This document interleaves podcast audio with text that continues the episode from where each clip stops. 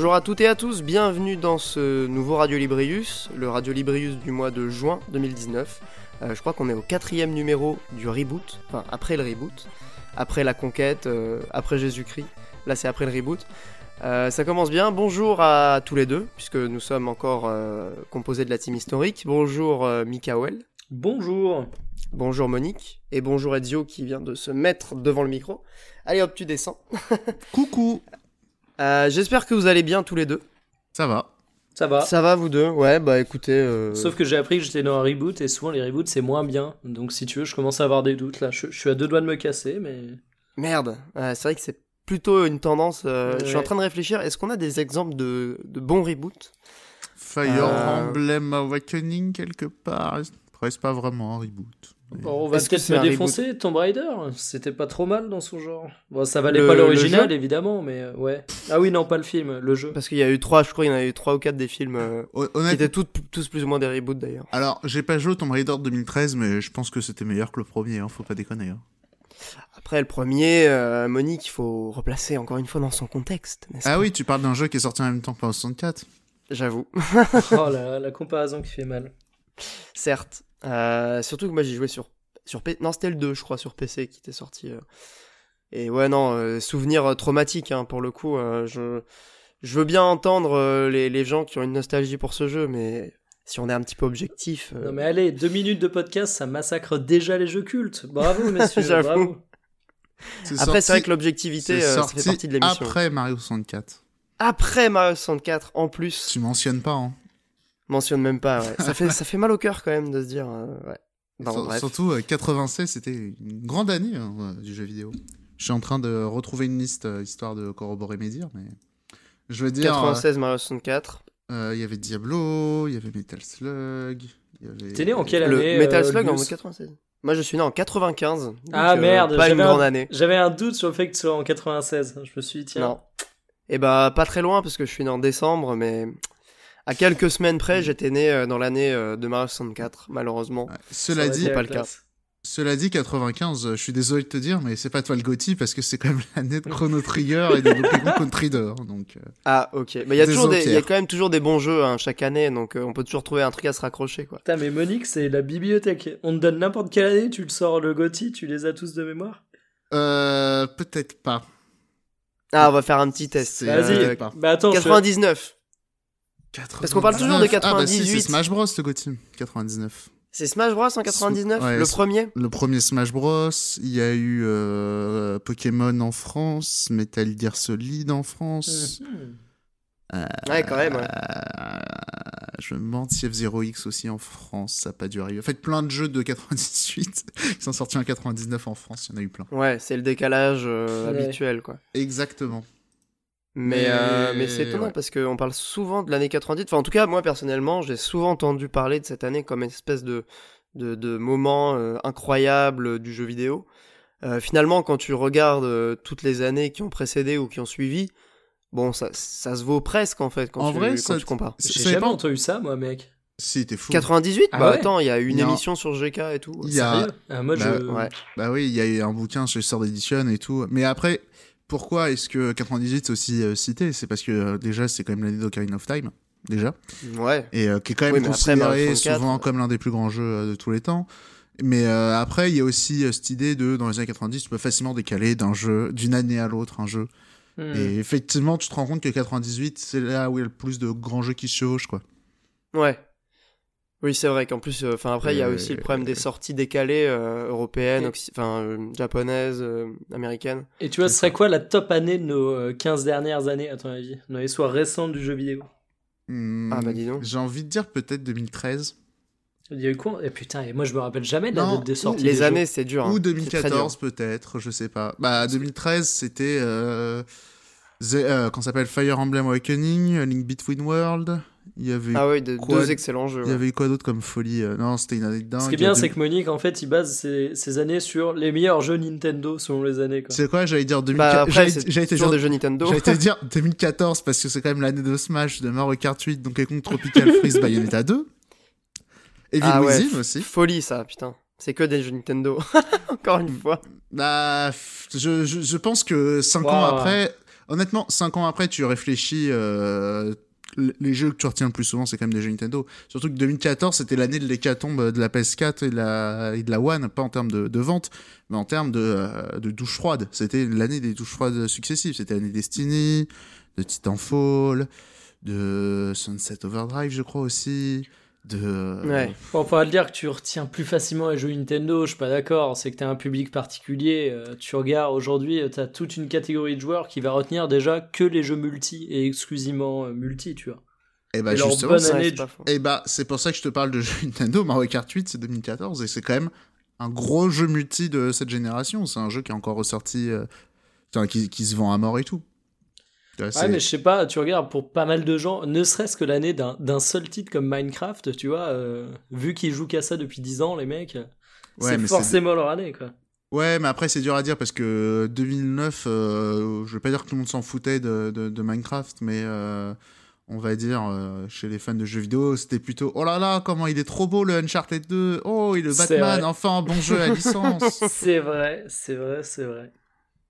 Mais c'est vrai qu'il était trop beau Uncharted 2, on peut pas, on peut pas nier. euh, Franchement, moi, un excellent Moi, j'étais un peu dans la période vraiment euh, blasée des sorties de jeux vidéo. euh, je, je regardais mes, mes camarades du lycée avec beaucoup de mépris. À ce point-là, mais pauvre Monique. Mais qu'est-ce qui a changé Déjà à l'époque. Ouais, ce que bah, c'est ça, c'est ce que j'allais dire, ouais. Bah non, mais c'est genre, je sais pas, moi au lycée, euh, genre, je sais Il, pas y il avait... pas de console Nintendo à ce moment-là, donc. Eh euh, bah, le- eh bah si, j'avais une Wii craquée, je jouais à l'émulateur, c'était pour ça que j'étais euh, vo- Mm. quasiment qu'à l'émulateur, donc forcément la taille du cervelet était, euh, était énorme. Mais j'ai j'ai quand même la liste là de 2014 euh, sur Sens Critique et euh, sans déconner, euh, faut quand même être armé un peu de mauvaise foi pour euh, venir me dire que c'est pas Nintendo qui a drivé l'année. Hein. C'est l'année de euh, Shadow of Mordor, euh, Far Cry 4, Watch Dog. euh, Ah non, mais je, parlais pas de 2014, tu vois, je parlais des, des dernières années de manière générale. Bah, Parce que tu m'as ressorti euh, dans les 15 dernières années 2014 pour les jeux Nintendo. Bah, les normies, euh, ils iront te dire Oh, 2007 Ah putain, les normies.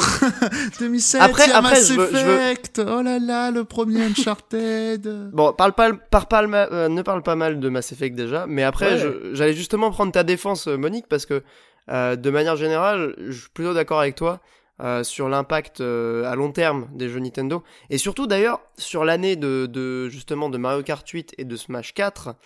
Euh, c'était justement de mémoire l'année où euh, Smash était numéro 1 du top GK, enfin Ouais. de, des, des GK Awards là, euh, ce qui arrive très rarement en fait qu'un jeu Nintendo soit, soit en top.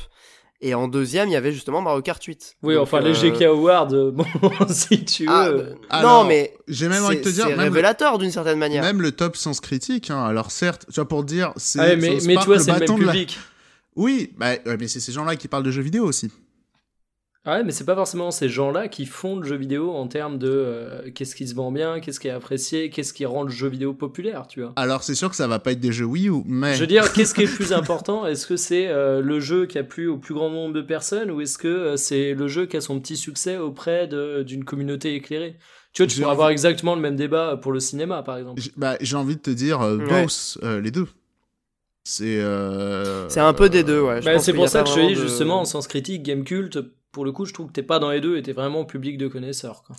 Non, mais après, je pense comme je là j'ai quand même la liste des jeux 2014 honnêtement à part Hearthstone, j'ai pas l'impression Ah oui, non, mais c'est succès 2014. De toute façon, je te dis, moi, je conteste Ouais. pas une année précise. J'ai aucune en mémoire en termes d'année de sortie, quoi. Je suis en train de regarder. Bah attendez, je pourrais vous balancer la liste. Honnêtement, j'ai quand même l'impression que c'est quand même un gros creux de, euh, de la génération euh, PS360 qui est en train de s'effondrer euh, enfin en train de mourir quoi, ce qui est normal.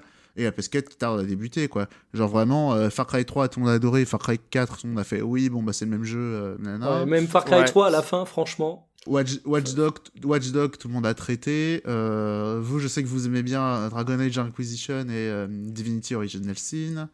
Oui. Alors, Dragon Age, j'ai jamais fait. euh, Ah Enfin, ouais Inquisition, j'ai jamais fait. Mais euh, Divinity, c'est vraiment bien. Mm. En, en Eh, revanche, je voudrais juste Dark euh, Souls 2, mettre un peu des. Da- Dark Souls 2, tout le monde s'emballait à la sortie et euh, dès que euh, tout le monde a commencé euh, ouais. à fapper sur Miyazaki, il fait oh, il a pas fait le jeu, il a pas existé le jeu. Voilà. Sinon, mec, t'as 2008 qui est plutôt une bonne année, quoi.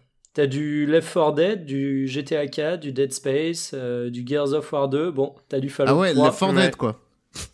Mais c'est que du, euh, c'est que du, jeu- du jeu occidental. En fait, je pense que encore une fois, on pourra pas tomber d'accord parce qu'il y a des, il y a des subjectivités très affirmées. Mais non, t'as Je pas que du juste, jeu occidental, euh, t'as Metal Gear Solid 4. Ouais, enfin bon. Ouais, ok, c'est, c'est pas du tout le, le plus apprécié, je crois. ouais, non, mais, je Mais, sais. euh, mais non, mais attends, tu disais quand même, Mikael, euh, Smash Bros et Mario Kart, euh, ça plaît à une, à une communauté de, de niche ou un, un public éclairé. Bon, ça reste quand même des jeux, même si c'était sur Wii U, la Wii U étant euh, ce qu'elle est, euh, ça reste des jeux euh, plutôt, plutôt accessibles. Enfin, c'est pas des trucs. euh, Ouais, mais tu vois, c'est pas GTA non plus. Et encore une fois, t'as une vraie Non, communauté bah de, non. Nintendo Fag, j'ai envie de te dire. Chaque année, euh, pour, euh, pour vous deux, Smash Bros, à chaque année où il sort un Smash Bros, c'est le meilleur jeu de l'année, quoi. J'exagère un peu, mais J'avoue. tu vois l'idée, c'est Alors- quand même une communauté qui est ultra Alors fidèle j'ai à la envie de dire pouce, parce que 2014, euh, Smash Bros, c'était je crois que mon troisième jeu de l'année. Oh, c'était quoi les deux premiers? Mon dieu, Bayonetta et Donkey Kong, évidemment. Ouais, évidemment. évidemment. Bah quoi, on reste Bon, fidèle, bah, du euh, coup, on euh, reste fidèle à, euh, à Non Nintendo mais, quand même. mec, je dis ça, je vais racheter une deuxième Switch, hein, donc. euh, Ah, Le petit artisan. Exactement. Le petit artisan. Et une deuxième Switch, mais du coup, vous allez quoi? C'est pour partager avec Ah, mais- quelqu'un, je suppose euh. C'est pour le boulot, mec. On va s'installer dans nos locaux, il faut qu'on achète les PC et la Switch, tu vois, ça fait partie du. Ah, bah oui, évidemment. Et s'il nous reste Bah, un peu d'argent, ouais. un frigo, tu vois, mais. euh, la Switch en priorité, quoi. Bah cela dit, euh, pas besoin de frigo parce que Deliveroo existe, alors que euh, quelqu'un qui vient avec une borne de, de jeu Wow. n'existe pas encore. Enfin, enfin, mec, je sais pas combien tu gagnes, mais si je fais du Deliveroo tous les jours, je vais finir par chialer au bout d'un moment. Ah, je sais pas, les startups, euh, ça va.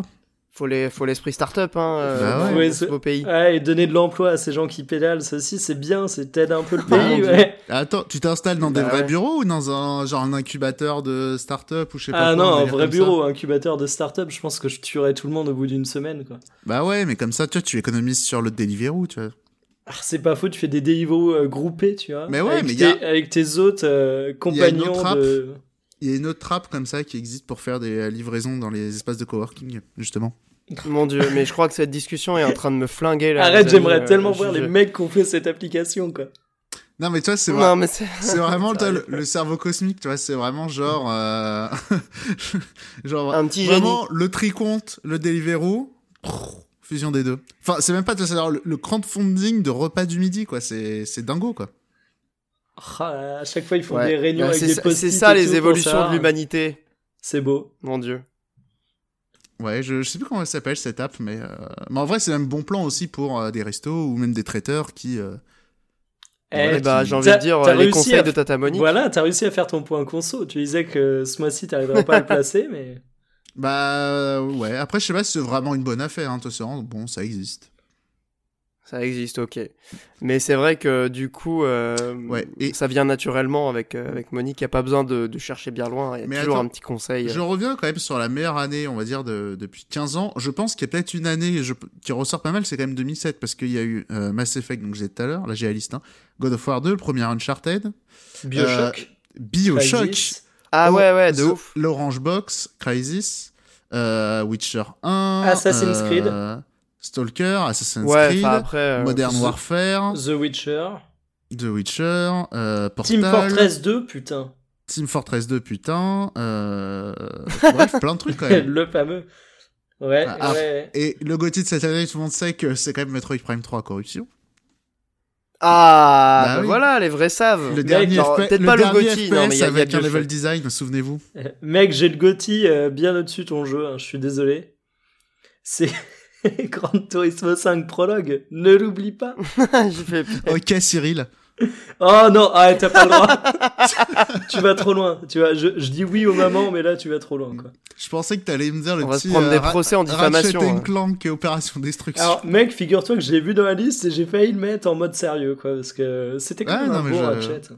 Ah ouais, je te sais fanatique. euh, Ah, écoute, on a tous, euh, on a Mm. tous nos, nos petites Madeleine, Madeleine de Proust. hein. Il y a ça, les déviants aussi nous auraient dit euh, Budokai Tenkaichi 3. Hein. Oh non, mais JPP. euh, Ouais, Il n'y en a moi, pas un seul jamais qui été vaut, fan, euh, euh. qui vaut une pièce. Ouais, mais celui-là, c'est celui où il y a tous les persos de DBZ. Ouais, mais JPP. Il y a même pas de DLC. non, il y a... Ils sont tous là non, mais il y a genre plus de 100 persos, je crois, un délire comme ça. C'est genre, c'est ma boule. Ah ouais, carrément. Mais du coup, enfin, ils ont même pas de, ils ont même pas de style différent. Genre, c'est des clones. Bah, c'est le principe d'un jeu DBZ d'avoir que des clones. Après, je crois que hum, les, les Tenkashi, euh, ils ont vraiment une, une vieille euh, réputation. hein. Enfin, moi, je sais que j'ai jamais aimé, Ah, et moi, j'avais mais de bien manière aimé, générale, euh, il me semble qu'ils sont pas appréciés. J'avais bien aimé les Budokai, mais alors les Tekenshi derrière. Ah oui, les Budokai Ah, carrément, les Budokai sur euh, GameCube, euh, c'était le feu. Hein. Ah, ils ont, Perso, j'ai des très bons souvenirs. ils ont leurs fanatiques, hein, les Tenkachi. hein. Du coup, sur leur côté un peu Ah ouais encyclopédique, euh, un peu le Smash Bros du DBZ, quoi. Ouais, Ouais, mais, mais, si tu veux, au bout d'un moment, euh, faut que ce soit un jeu, quoi, à un moment aussi. Bah, c'est ça, c'est Ouais, tellement nul à jouer. Le euh. côté, le côté euh, coffre à jouets, il peut avoir aussi. Ouais, non, mais t'as euh, raison, c'est une telle licence euh, que rien que pour ça, ça peut drainer des fans. ouais. C'est ça, tu vois, genre même Smash Bros, tu vois, certes c'est un bon jeu de combat, certes c'est c'est très fun Tu vois, genre tu peux y trouver toutes les qualités. Je pense qu'il faut vraiment pas mettre de côté le côté coffre à jouer de Smash Bros et euh, qu'on retrouve tu vois, genre comme dans Tenkaichi ouais. 3 et comme dans plein d'autres jeux à licence où c'est des licences auxquelles les gens tiennent quoi. Mais d'ailleurs, euh, sur, euh, sur DBZ, il y a, hum, y a un nouveau DBZ avant qu'on attaque euh, du coup les chroniques et qu'on parle vraiment de, de jeux vidéo, en tout cas des jeux auxquels on a joué récemment. Euh, je sais pas si vous avez vu un peu passer cette, cette annonce là de nouveau DBZ en mode action RPG. Euh, J'avoue que je sais pas, Pas trop vu. quoi en penser. T'as pas vu, M- Mikael Euh, non, c'est dommage parce que Euh. j'aurais bien été chaud pour en parler, mais tu vois, euh, j'ai pas vu passer ça. Ben, je te- je je t'enverrai un lien parce que du coup, en gros, ils ont. Mais est-ce qu'on a vraiment de- vu le jeu? Je t'ai pas entendu. Est-ce qu'on a vraiment vu le jeu? Est-ce que c'est pas euh, je crois enfin on a il y a eu quelques 20 secondes, images. euh, avec des, des fonds noirs et des trucs Est-ce que quoi. Julien a fait une vidéo dessus? Je crois même pas pour te dire. Alors là, pff, sans doute. non, mais je sais pas. Je, enfin, personnellement, je suis tellement fan de DBZ que j'ai pas eu un. Bah, après, j'ai pas vraiment joué à Fighters parce que je suis nul en jeu de combat. Parce qu'après J'ai dans pas le eu un genre, vrai euh, bon jeu DBZ. dans, dans le genre aussi action RPG Dragon Ball, il y avait les, les jeux de la honte euh, sur GBA, euh, des espèces de, sec- de Ah Secret of Mana. non, mais c'était pas vraiment des actions RPG. Hmm. Si, si, C'est pas si. vraiment Ah, des actions RPG. alors il y en a eu plein, mais il y a eu notamment des Secret of Mana avec, euh, avec Goku qui sont immondes. Ouais, bah, j'en ai fait un, moi. Mais c'était pas vraiment action, c'était plus. euh, c'était du tour par tour. Vu du dessus, hein, je te parle. Hein. Ouais, ouais, vu du dessus, bien sûr, bien sûr. Bah, style RPG, quoi. Ouais, ouais, ah, moi, il me semblait que c'était du pur action RPG, genre c'était vraiment Secret of Mana avec Son Goku et euh, deux étapes d'animation, quoi. JPP. Ah ouais, c'était infernal. Hein. Faudra qu'on se fasse des tops des pires années jeux vidéo récentes. Plutôt Alors que les là, meilleurs, eh c'est ben- bien plus drôle, tu vois, avec les années où on s'est pris des douches froides bien violentes, quoi. Moi, je suis rarement déçu quand même. Ah ouais? Ouais, je. Parce que les, les, vraiment, les grosses déceptions que j'ai eues euh, récemment, et, et ça commence à te dater, tu vois, je repense toujours au dernier Letton, qui est absolument horrible. Mais euh, ça, Ground Zeroes peut-être. Mais. Euh, je sais pas, des grosses déceptions, j'ai pas souvenir d'avoir joué à des trucs horribles. Bon, en même temps, t'es fan de Smash Bros et ça change jamais comme Mario Kart, donc. euh, Exactement. Les valeurs. tu vois, le, le- le petit artisan à qui tu peux faire confiance. Le Bah, petit ça, artisan Mikael. Nintendo, ouais. C'est vrai. Exactement. Petit Mais, mais j'ai envie de dire, dans une, dans une période où les valeurs sont en train de se perdre. Oh mon dieu. où la oh France mon n'est dieu. plus calée. Moi, j'ai envie de dire, est-ce qu'on n'a pas besoin aussi de se raccrocher à des valeurs sûres, à des, à des piliers comme ça, des traditions hein? Nintendo, est-ce que ce serait pas un peu euh, le, le, le guide, d'une certaine manière? On a toujours confiance et on peut faire confiance. Et on a besoin de ça, on a besoin d'avoir la foi. On a besoin d'avoir la foi en ces, en ces temps troubles. Et on peut même Bon, on peut bah, tellement on- avoir confiance en Nintendo qu'en plus leurs jeux on peut les revendre assez cher et on perd pas trop euh, d'argent et c'est leur jeu. C'est vrai. les, bons plans de Tata C'est quand même cool de leur part de pas baisser les prix des jeux, même 5 ans après leur sortie. hein. Bah mine de Ils rien, sont ça fait- gentils. blague à part, ça fait quand même un écosystème assez sain. Ouais, mais ça fait aussi que euh, quand tu veux pas acheter un jeu à sa sortie, euh, t'attends 6 mois, il est toujours au même prix, t'attends un an et demi, il est toujours au même Bah. prix, quoi. Autant le prendre Day One, tu le revends euh, s'il te plaît pas et t'as perdu même pas 5 balles. 5 balles.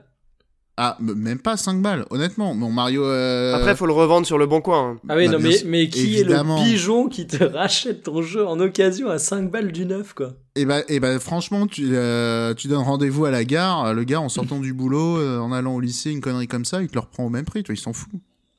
Tu serais étonné, Mikael. Hein. Ah ouais, non, mais Nintendo, je, euh, je suis en train de découvrir des choses, je vais faire un business de jeux Nintendo, quoi. Non, mais un truc, et un truc tout con, genre Mario Tennis, euh, ça m'a, m'a vite saoulé, euh, j'ai revendu, euh, j'ai, j'ai revendu 40 euros, parce que tout le monde, tout le monde va venir négocier, te dire, tu veux changer, il t'envoie une pile de jeux, t'en as rien à foutre. Voilà, tu vois, genre. et après, bon, allez, même s'il m'aurait dit 35, le gars, c'est bon, bah voilà, boum, 40 euros. Le Kirby tout flingué, c'était un dimanche pour, faire un cadeau en galère que le mec, il l'a acheté. Il y a quoi d'autre que j'ai revendu? Pokémon aussi. Rien à branler, euh, j'ai revendu 40 euros, j'avais payé 40 à Auchan. Genre. Est-ce que ça ferait pas quelques micro-déceptions là que tu viens de citer, mine de rien? Bah, Bah, carrément même. Honnêtement, le, le- le Kirby, euh, c'était flingué et j'en attendais pas tant que ça, même s'il était sur une pente ascendante. Le Mario Tennis, j'ai toujours pas trop aimé Mario Tennis, mais j'aime bien les jeux de tennis, mais Mario Tennis, on l'emmerde toujours. Ouais, Moi j'ai fait la Ah. bêta, Mario Tennis, j'ai chialé du sang quoi. Je- J'en attendais pas mal, je me disais, ah, ça va être mon prochain jeu sur Switch. J'ai fait la bêta, mais c'était la. Je- Franchement, j'ai pas pris une telle douche froide depuis des années. J'ai fait la bêta, je voulais y croire. euh, je me suis dit, ouais, mais c'est la bêta, euh, là je vais tryhard le jeu, il y, a un y a un mode tuto et tout, machin. et Alors, non, on l'emmerde. Mec, la dernière fois où je me suis dit ça, c'était sur SimCity, parce que la bêta, en fait, elle te coupait dès le début du développement de ta ville, donc tu voyais pas trop trop les limites, et ben, ça m'a servi de belle leçon, quoi. Ah Ouais, je repense comme ça un jeu où, je, où je me suis tapé une démo comme ça qui s'est foutu de ma gueule après. euh, Pas d'exemple. Après, sur les Mario Tennis, avant qu'on passe vraiment à la suite, parce que sinon on va faire une intro de, de deux heures. euh, moi, j'ai un très bon souvenir. bah, je, sais pas vous, mais le, le GameCube euh, Mario Power Tennis, là, euh, je l'avais trouvé assez cool. C'était peut-être le seul que j'ai vraiment bien aimé. Alors moi, j'y ai joué Jamais vite fait, mais genre, euh, chez des potes, et ça remonte tellement, tu sais, j'ai dû faire 10 parties dans ma vie, euh, ne se prononce pas, quoi. Ok. Parce que clairement, euh, Mario Tennis, c'est une licence depuis, euh, depuis la Wii. euh, C'est un peu la. C'est un peu le rendez-vous manqué de Nintendo. Après, les jeux sont pas mauvais et ils sont bien notés en général. Ah non, mais il y a plein mais d'amateurs. j'ai jamais hein. accroché. Il y a plein d'amateurs. Ah, il y a plein Tennis. d'amateurs, mais moi, C'est j'ai jamais accroché. c'est- trop compliqué Mario Tennis. Trop de boutons. Mais trop complètement, trucs. genre, c'est censé être un jeu fun, accessible, immédiat, euh, limite arcade, et t'as des, des dizaines de, enfin, je sais pas, t'as des, t'as des coups euh, spéciaux, des lobes, des, enfin, c'est vraiment un jeu de tennis euh, complexe. Il y a limite une scène compétitive. Non, mais même, non, mais juste sans déconner, Virtua Tennis, il y a trois boutons et terminé. Mais c'est dix fois plus, Ouais. c'est des fois plus fun. C'est ouais. voilà, il y a, y a pas, tu me racontes pas ta vie, trois boutons, c'est tout. Il y a, y y pas des bonhommes qui ont les bras plus longs que d'autres, des trucs comme ça. Il y a pas de point de vie sur ta raquette, ça va quoi. Ouais, il y a des petites arnaques comme ça, effectivement. ouais.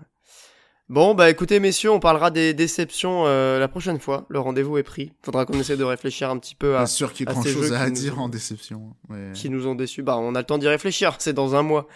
Euh, et puis du coup, bah, on va passer à la partie euh, chronique jeux vidéo. Je suis Euh, juste sûr. après. je suis Pardon, sûr que- Monique. Ouais, je suis sûr que quand on fera le prochain podcast, on aura oublié que euh, que t'avais dit que ça serait le prochain sujet. Arrête. C'est pas faux. Bon, on nous le rappellera. Euh, bon, bref, sur ce, on va passer à la, partie des chroniques sur le, sur le jeu vidéo. Évidemment, c'est quand même le principe. Juste après, la musique.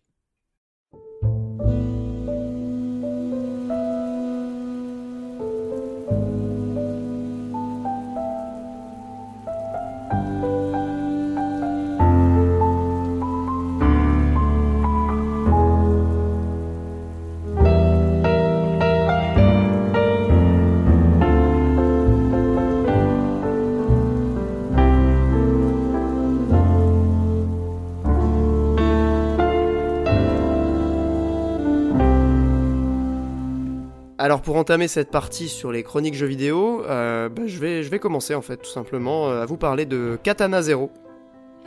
Alors vous en avez sans doute entendu parler parce qu'il a été pas mal euh, médiatisé. Donc c'est un jeu indé qui est sorti il y a quelques semaines, 2-3 semaines maintenant, sur Switch, PC, et je crois que c'est à peu près tout, peut-être PS4 à vérifier. Personnellement je l'ai pris sur le store sans avoir vu ne serait-ce qu'un test. Euh, puisque ça m'arrive en fait maintenant de temps en temps, euh, dans une perspective de découverte, voilà, l'explorateur virtuel. Je suis un archéologue euh, d'univers fictif, comme dirait un certain, euh, un certain Al 236. Euh, donc ouais, je l'ai pris sur le store parce que le, le visuel m'avait semblé sympa. Je fais pas souvent ça, mais, mais là du coup j'étais vraiment pas déçu. Donc pour résumer rapidement le, le principe, Katana Zero c'est un Juste Hotline. Miami. Pour, en revenir, euh, se fier au visuel euh, sur les stores, euh, faut quand même le dire que c'est euh, le, le truc le plus dangereux du monde. Ah oui, oui, complètement. Ah, je, c'est, c'est très très con. Très très con de faire ça. Euh, globalement, pour l'instant, j'ai eu une déception sur deux. Après, bon, le truc c'est que sur le store de Nintendo, on peut pas se faire rembourser. Donc, euh, quand Ah tu oui. prends le risque, tu prends le risque. Autant sur Mais- Steam, tu peux y aller YOLO, euh, autant sur Ouais. euh, un jeu Switch, c'est pour la vie. Hein. Effectivement. Après, je trouve que justement, ça, ça a du charme, tu vois. Il y a un petit côté pimenté. Tu, tu sais pas vraiment. euh, Qu'est-ce que j'avais bien aimé justement comme ça? Bah, j'avais acheté. euh, Le casino euh, aussi, hein, il y a un côté pimenté. Ouais. Bah ouais. T'es en bon. mode optimiste, quoi. Genre, tous les inconvénients vont devenir un truc cool, tu vois. La roulette russe, en- euh, faire de la moto sans casque, conduire bourré.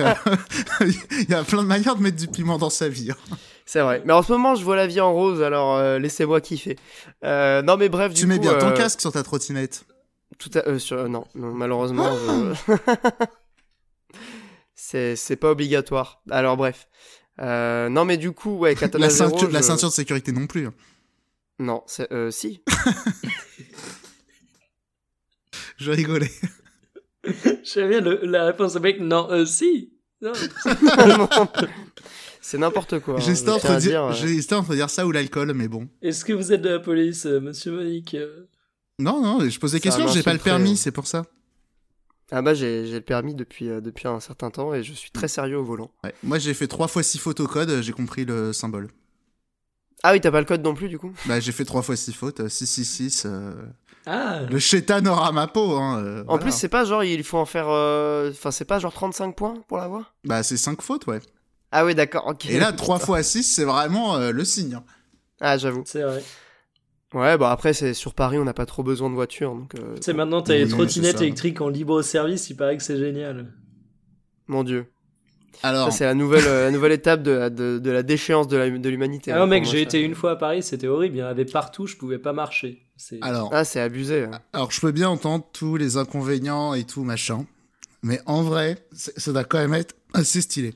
J'en ai jamais aller- pris. Pour aller à ton espace de coworking tous les matins et disrupter le monde, je pense que c'est pas mal. J'en ai jamais pris. euh, les gens sur les trottinettes électriques, je les trouve ridicules et tout. Mais alors, en vrai, je me dis, ah, ça doit quand même être pratique, quoi.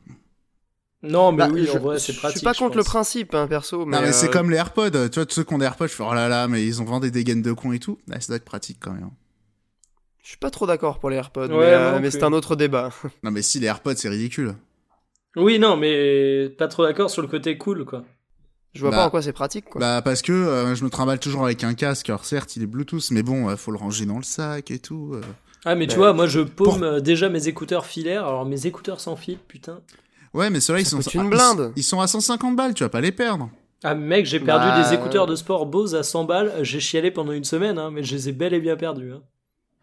Non, mais tu vois, euh, et puis je, je comprends pas genre, la différence entre des écouteurs filaires et des écouteurs sans fil en termes de, de praticité. tu Alors, vois, je te jure, T'as pas je te jure que c'est ouf. quand tu es sort. Ouais, non, mais JPP. Alors c'est non, bon, non, là. non, je te jure que c'est c'est extrêmement pratique, mine de rien, quand t'as un sac à dos, tu l'enlèves, tu le remets, quand tu prends euh, ton sac de course, euh, t'as pas à t'emmerder avec le fil, J'ai sur ton l'argument vélo, ultime. sur ta euh, trottinette, il y a J'ai l'argument ultime pour toi, Bon. Olbius. J'écoute. Tu peux les laisser traîner sans que ton chat les détruise. Ouais. Non, mais euh, après, euh, bon, Tu- on s'adapte. Si Mais- tu veux, moi, les, les écouteurs, je les laisse plus traîner, du coup. Mais non, mais Ouais, sinon, tu tu sais ce que tu fais, tes écouteurs, tu les entoures de cartouches Switch. Comme ça, quand ton chat il va s'approcher, il va sentir, je sais pas si Alors, c'est une mec, espèce de... Ah oui, l'odeur Le- des trucs Ouais, cartouches, le c'est poison qu'il y a dessus, là. Mes ça. écouteurs, ils font 1 mètre. Je suis pas aussi fanboy que toi. J'ai pas Mais non. suffisamment de Non, mais tu, Switch. tu les enroules autour d'une cartouche Switch. Ah oui, ok. Comme ça, dès qu'il va s'approcher, il va... Peut-être Ah, un mourir. j'ai pas fait. Faudra que je fasse ce test avec mon chat, ouais, voir sa réaction euh, face à un jeu Switch. Mais c'est c'est un vrai délire cette histoire parce que je me souviens des débiles euh, de Gameblog qui avaient léché les cartouches là à Euh, l'époque de la sortie. Alors mec, je te le dis, hein, moi j'ai vu ça. Aventurier, euh, j'ai essayé. Effectivement, c'est un goût dégueulasse. hein. Évidemment, c'est incroyable, c'est ouf comment c'est horrible. Mais vous êtes sérieux d'avoir fait ça Ah, mais, mais, Évidemment. mais mec, tu sais que moi je voulais, Oh non je voulais arrêter de me ronger les ongles. J'ai mis des trucs dégueulasses, tu vois, qu'on met sur les ongles pour soi-disant. Ah, les arrêter. trucs amers, ouais. Ouais, bah, sauf que mec, moi je me rongeais les ongles dans le plus grand calme. Tu mets le truc qu'il y a sur les cartouches Switch, j'arrête de manger les ongles, mais tout de suite quoi. Ah ouais, putain, waouh. Mais, Ah, euh, mais c'est un délire, hein, le truc de la Switch, ouais. Là, c'est Mais, pour euh, pas que mais- les enfants gobent le truc ou les animaux.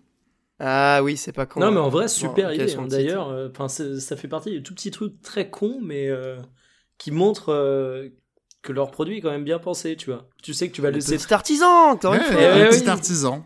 Petit artisan, n'étouffe pas tes gosses, ce qui est quand même un point agréable.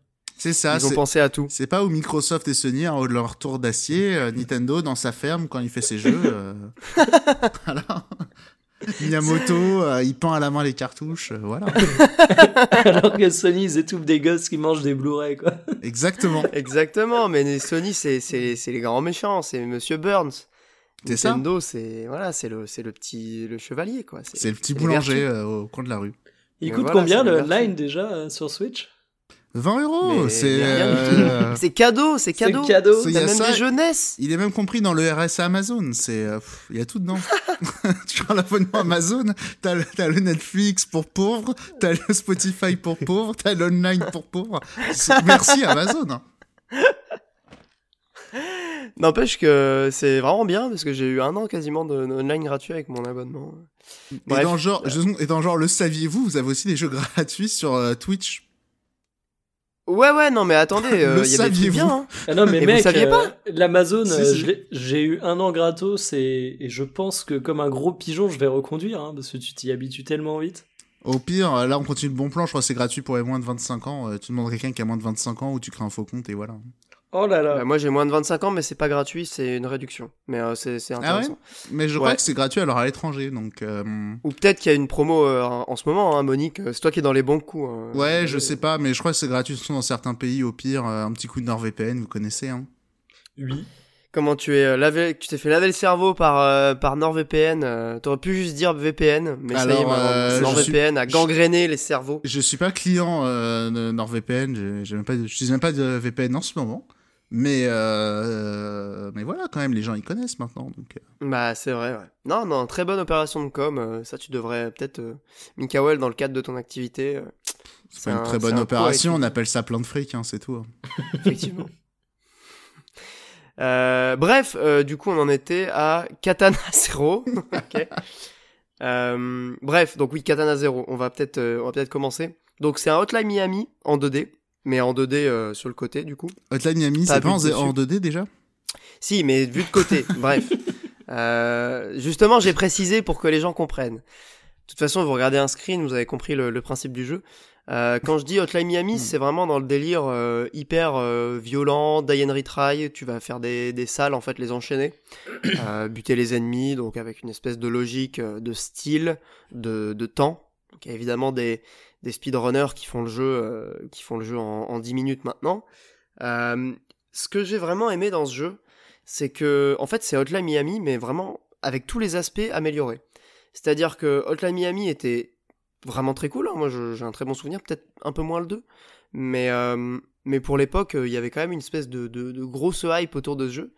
Et Katana Zero apprend des erreurs de, de Hotline Miami en proposant déjà un scénario cohérent et intéressant, tout en étant un petit peu cryptique, parce que quand même, euh, il y, a, y a ce délire-là qu'il y avait dans Hotline Miami, mais qui est beaucoup mieux maîtrisé dans, Katana Zero. Euh, pour euh, résumer l'histoire, enfin en tout cas le pitch, vous incarnez donc un, soldat, un marine, qui revient de la guerre, ou qui a fait la guerre il y a un certain temps, et qui donc est embauché par on ne sait pas trop qui, une milice privée, une organisation secrète, pour euh, tuer des cibles. Donc il devient euh, tueur à gages. Et ce qui est assez intéressant en fait, c'est que euh, les cibles lui sont données par euh, son psy. Parce que il faut savoir que ce, pauvre marine, il est, euh, euh, psychologiquement euh, atteint, donc il n'est pas, en très bonne santé mentale. Euh, il est accro à une drogue qui s'appelle la Chronos et qui le rend un petit peu fou, mais en même temps lui permet d'avoir un pouvoir et donc de euh, ralentir le temps. Donc euh, dans le gameplay, ça se manifeste par euh, la touche euh, de, de la gâchette qui Subtil. permet donc de ralentir. Ouais, subtil, mais, euh, mais en même temps très efficace. oui, oui. Euh, L'épisode de la euh. maturité, j'ai envie de dire. Ouais, ouais.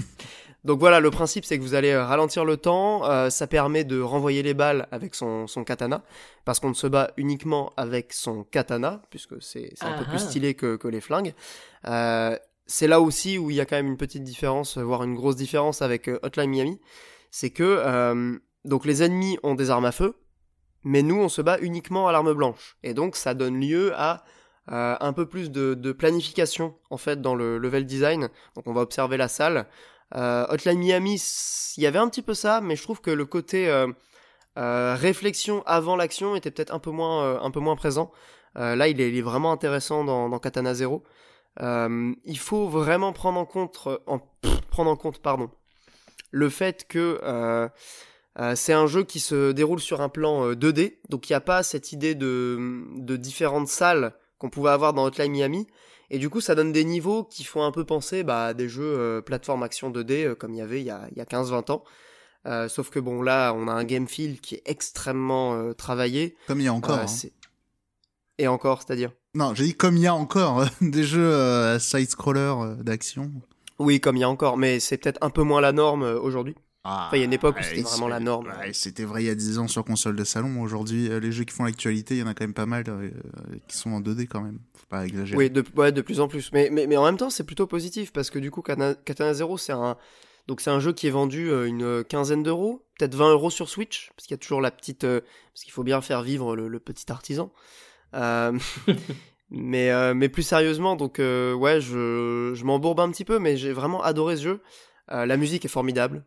Il faut, il faut reconnaître ça parce que il y a dans un jeu indé à 15 balles, il y a des nocturnes de, de musique classique qui sont composées spécialement pour le jeu. C'est de la synthwave Alors il y a de la synthwave, mais la bande son est assez variée en fait. Donc tu as des morceaux qui vont accompagner l'émission, donc qui sont plutôt du coup synthwave, euh, électro de manière générale, donc un peu plus euh, vénère, qui vont accompagner les, les, moments où tu défonces des ennemis.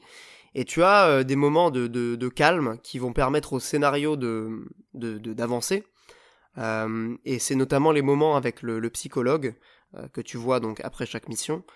Pour une sorte de petit débriefing en fait, tu lui racontes un peu. Donc il y a, y a des choix de dialogue aussi dans le jeu, contrairement à Hotline Miami qui était vraiment très très linéaire là-dessus. Là, il y a vraiment euh, possibilité de, façonner un peu plus son, personnage. Euh, et donc euh, là, dans le, dans le cadre des, moments de calme, il y a des morceaux qui sont faits uniquement au piano et qui sont mais, magnifiques. Enfin, il y a des trucs, ça, me donne des frissons quand je les, quand je les réécoute. très très très beau travail sur la musique, formidable travail aussi sur le pixel art. Je suis pas forcément ultra fan du pixel art en général, mais là, faut avouer que c'est formidable. Euh, non, franchement, Katana Zero, je, trouve que c'est un jeu qui mérite euh, toutes les éloges qu'il a eu. C'est au niveau des couleurs euh, aussi où il est un peu original. C'est du. je sais plus comment ça s'appelle, mais il y a beaucoup de cyan et de violet. C'est comme les vieux, mm. les vieux ordinateurs, vraiment les vieux machins, quoi. Où genre il y avait. Alors, ouais, justement, ça, c'est un point qui est intéressant parce que c'est la, la com du jeu est vraiment axée là-dessus. notamment la, la, fiche en fait. Dans l'idée, c'est pas du pixel art NES quoi. C'est vraiment du micro-ordinateur quoi. Ah oui, complètement. Ouais. Ah, ça qui est original, euh, quoi. Ouais. Ah ouais, non, on est sur du pixel art avec les, les, les, les, les puissances techniques actuelles et donc les, les capacités euh, euh, qu'on peut justement développer sur les consoles d'aujourd'hui. On n'est pas du tout dans les limitations que peuvent par exemple avoir un The Messenger qui est sorti plus récemment. Non, mais ça reprend quand même un peu le style des vieux ordinateurs où justement la résolution était parfois bah, beaucoup plus grande que sur une NES hein, dans l'idée, mais par exemple beaucoup moins de couleurs. Euh, voilà. Alors là, c'est vachement intéressant aussi parce que la couleur euh, dominante que tu pourrais imaginer, c'est le bleu. Enfin, c'est pas vraiment justement ça. Le cyan. Ouais, t'as le cyan et le, violet qui sont donc les couleurs euh, bah, synthwave classiques, j'ai envie de dire. Oui. Attends, excusez-moi, j'ai mon PC qui, qui vient de faire un écran noir, mais tout va bien. Et en même temps, en fait, dans, dans l'émission, tu te rends compte que c'est très varié tu vas avoir vraiment des missions, euh, tu as des missions en extérieur, tu as des missions donc euh, dans la ville qui se passent de nuit, tu as des missions dans des intérieurs, mais dans des intérieurs qui sont pas du tout euh, euh éclairés avec des néons. Donc en fait, les, les, les palettes de couleurs sont, sont pas du tout exclusives. Donc y a, à chaque mission correspond vraiment à une identité visuelle, et donc le, le, le jeu ne, ne, te laisse jamais sur la même sur la même impression. Quoi. Mais ce qui est bien, c'est que il a l'air de changer un peu de tout ce qu'on voit habituellement en pixel art, parce que moi, je t'avoue que j'en avais pas mal entendu parler, et c'est pareil, la première description que j'avais entendue, c'est alors c'est un jeu en pixel art, et tu vois là, je me suis dit non, c'est bon, j'en ai marre. Mais pour le coup, comme dit Monique, euh, il va vraiment chercher ses inspirations à des endroits différents, et ben, ça fait plaisir de voir que tu peux faire du pixel art, mais pas forcément euh, suivant le même moule que ce que tu as vu à 40 000 endroits, quoi. Et c'est justement là-dessus que je voulais conclure, en fait, c'est le côté euh, original. Euh, sur le papier, c'est un jeu qui est extrêmement euh, basique, genre lambda. C'est un jeu comme on envoie 100 000. Le coup du tueur qui est pas bien dans sa tête, qu'on envoie faire des missions, c'est le pitch d'Hotline Miami. Ouais, c'est... C'est le Eh pitch ben- de euh, Killer 7 plus ou moins. Ouais, ouais, ouais, carrément. ouais. Toutes les histoires de, C'est le de pitch tueurs, hein, de, globalement. de plein de jeux, mais même au-delà de. Après, on n'invente plus euh, rien, tu narratif. sais, Monique. On n'invente plus rien. Comme disait l'autre, là, euh, rien ne se perd, rien ne se crée, tout se transforme. Et en fait, Surtout Euh, quand t'es un petit vous- Eh, Il y en a quand même des, des jeux qui sont un peu originaux euh, sur le pitch. Euh, tueur à gage, No More Heroes, mine de rien, faire un tournoi, c'était Ouais, c'est vrai. intéressant. Mais du coup, Katana Zero, en fait, euh, c'est quand même original. Et c'est justement là-dessus que je voulais euh, conclure. En fait, Euh, comme, je, comme je commençais, du coup, le, le, le jeu est vraiment sur le papier pas du tout sexy. Et j'ai du mal à le vendre parce que je me perds un petit peu dans mes mots. Mais. euh, Et parce qu'on te déstabilise un petit peu. et vous me déstabilisez, mais non, ça va, en vrai, j'avais pas préparé grand chose, donc c'est vraiment le cœur qui parle. Mais, mais honnêtement, enfin, le jeu est, est plutôt court, il se termine en 3-4 heures, donc c'est, voilà. C'est, bon, on peut débattre de la durée de vie aussi, parce que ça a été pas mal reproché au jeu, moi je trouve pas que ce soit un défaut. Euh, je trouve qu'il faut quand même sortir de ces, euh, de ces, de ces idées reçues sur le, le rapport temps euh, investi. euh. Après, c'est pas que ça. Je, je- je- ouais, je- non, mais moi, je- ça me je saoule un pense quand même que la question de la durée de vie, elle est encore importante. Alors, pas seulement d'un côté marchand, mais le côté combien de temps va, pour que le jeu me délivre une expérience euh, suffisamment intéressante, combien de temps je vais devoir lui accorder. C'est Mhm. quand même quelque chose euh, qui, pour moi, doit quand même figurer, euh, Ouais. idéalement, je dirais même sur une page d'achat. Genre avoir les, les trucs de How Long to Beat, avoir des sondages de combien de temps les gens ont mis euh, pour euh, le terminer, si c'est un jeu où c'est important de le terminer. Mais je pense quand même qu'avant de te lancer dans un jeu, c'est important de savoir quand même dans quoi tu t'engages. quoi. Alors pour ce pour, pour le coup là je suis d'accord avec toi mais euh, j'entendais plutôt le, la, la critique un peu euh, un peu traditionnelle en fait de, de la durée de vie comme euh, comme un rapport coût-avantage euh, du temps investi euh, enfin de l'argent investi du temps euh, du temps de plaisir en quelque sorte euh, retiré de ton achat. Si tu veux, là-dessus, Euh, moi j'ai un argument euh, qui justement va contre les jeux qui sont trop courts. C'est pas tant un rapport argent et coût, c'est plutôt le côté quand j'achète un jeu à un prix qui a un prix un peu entre guillemets élevé, je m'attends à avoir un produit fini. Et la seule question du coup que je te poserais sur le jeu, c'est est-ce que quand tu le finis, t'as vraiment l'impression qu'ils vont au bout de leurs promesses et est-ce que t'as pas l'impression qu'on te qu'on te tronque l'idée de gameplay de départ ou qu'il qu'il la développe pas assez T'es quand même pas sur ta fin quand tu finis le jeu? C'est un peu délicat. En fait, euh, le jeu est clairement un teasing pour une suite. Euh, je me suis un peu renseigné du coup sur le développement, donc c'est euh, une très petite équipe, voire un mec tout seul en fait qui a, qui a fait quasiment le, jeu entièrement. Et il a donc développé ça sur un, sur un paquet d'années. Euh, il avait besoin justement de- d'un financement pour euh, éventuellement envisager la suite. Mm. Et c'est aussi pour ça que le jeu s'appelle Katana Zero. Parce qu'il y a une idée de prologue en fait, euh, prologue d'un univers un peu plus euh, un peu plus étoffé avec différents personnages jouables. Euh, je vais pas spoiler le jeu, mais du coup le jeu, même si la proposition elle est satisfaisante, euh, si- franchement j'ai adoré ce jeu. hein. Je, je le recommande euh, sincèrement. Si vous avez besoin d'un petit truc sur Switch qui vous qui vous passe les nerfs sur 3-4 heures et qui soit en même temps pas débile avec une histoire qui euh, qui fait réfléchir. Oui, mais il faut pas Euh, genre euh, vachement lire et tout, machin. Non, non, non, il y a pas beaucoup de. Que j'ai Bah, cru comprendre que hein. c'était très clairement un jeu, on va dire. Moi, on me l'a surtout vanté pour le côté euh, narratif du truc. Alors, il est, il est un peu bavard, mais, euh, mais c'est surtout pour son système de jeu, moi, que je le, le retiens. Franchement, euh, si vous avez aimé Hotline Miami, vous allez adorer Katana Zero. C'est euh, la même chose en mieux. Enfin, clairement, le level design est beaucoup plus inspiré, euh, le game feel est meilleur encore que dans Hotline Miami. Euh, Il y, a- il y a vraiment euh, un, un plaisir de jeu qui est, euh, qui est juste immédiat, quoi. Après, le scénario est très intéressant aussi. Euh, mais pour répondre justement à Mikael et, et conclure là-dessus, euh, il y a quand même cette idée que voilà, on aimerait bien en voir plus quand on a Aïe. fini le jeu. Ceci dit, je trouve que le, le- ça n'enlève rien à la qualité de la proposition et tu ne restes pas non plus sur ta fin. Hmm. C'est-à-dire que, ok, narrativement parlant, il y a une suite qui est clairement possible et qui est même souhaitable. Après, le jeu, euh, sur sa proposition ludique, il tient, tu vois, genre sur Ok. 4 heures. Ouais. J'ai pas l'impression que le jeu pouvait aller beaucoup plus loin euh, en termes de, de système de jeu, euh, sans ajouter en fait des mécaniques. Je pense que s'ils font une suite, clairement, là, ils vont ajouter des mécaniques, euh, différents personnages peut-être qui ont des capacités de, de combat euh, différentes, parce que là, la grande mécanique, c'est pouvoir arrêter le temps pour envoyer les balles et voilà passer entre les ennemis, etc.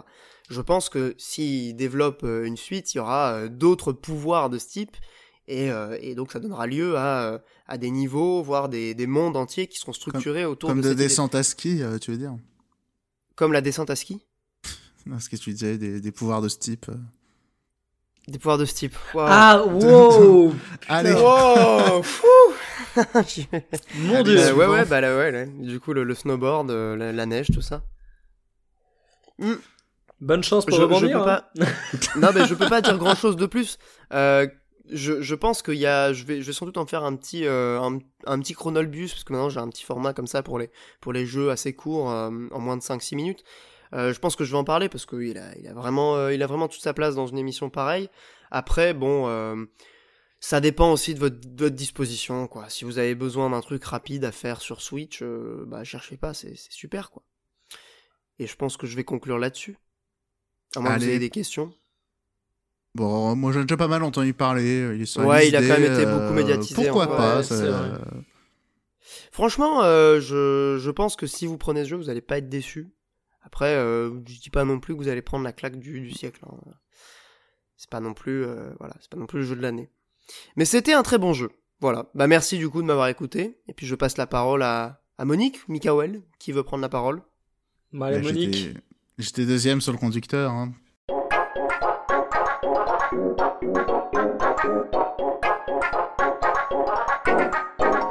Allez Monique, vas-y. Parle-nous d'un des euh, euh, bah pour l'instant, il est euh, deuxième, je crois, de ma liste des tops des jeux 2019 sans critique, quand même. C'est Descenders. Oh. Alors, Pas mal du tout, hein. Descenders, qu'est-ce que c'est? Il y a plein de manières de pitcher le jeu, mais dans l'idée, moi j'aime bien le voir comme Trials en 3D. Euh, dans l'idée, c'est un jeu de parcours où il y a des obstacles et euh, comme le nom l'indique, Descender, c'est en descente. Et euh, aussi, sauf que là, au lieu d'avoir des motos, on a des vélos. Et voilà, dans l'idée, on descend des, des pentes et il faut survivre à des obstacles. Ensuite, là où arrive le brio du jeu, c'est d'avoir fait un Rogue Bike MDR. Ça ressemble à Roguelike. Mais LOL Vous l'avez, vous l'avez.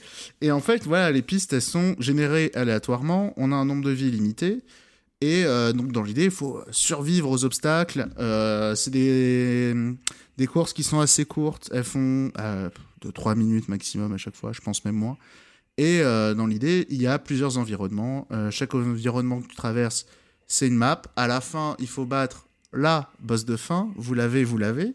Parce que du coup, c'est un grand saut qui est à la fin de chacune des maps. Et voilà, il faut survivre. Donc c'est un peu un survival de vélo. Et Énorme. Ouais, mais alors, là où ça devient. Où tu te rends compte que le jeu est vraiment bien pensé, c'est qu'en fait, il encourage énormément la prise de risque, que vous pouvez regagner des vies en prenant des risques. Vous Genre pouvez. Euh... des figures et tout Exactement. Tu vas avoir un objectif par, euh, par course, ça va être par exemple de faire ça en 50 secondes. Donc, il va falloir aller vite, donc risque de chute. Il y en a, et on va dire, là, il faut faire un backflip, et, euh, etc. Il y a, y a, pas mal d'objectifs. Euh, après, on peut aussi avoir des raccourcis. Il y a deux campagnes dans l'idée. Et euh, il y a quatre environnements par campagne. Et il y a des raccourcis pour commencer dès le deuxième environnement, dès le troisième. Et pour ça, sur la bosse de fin de chacun des mondes, il faut, euh, il faut le passer trois fois.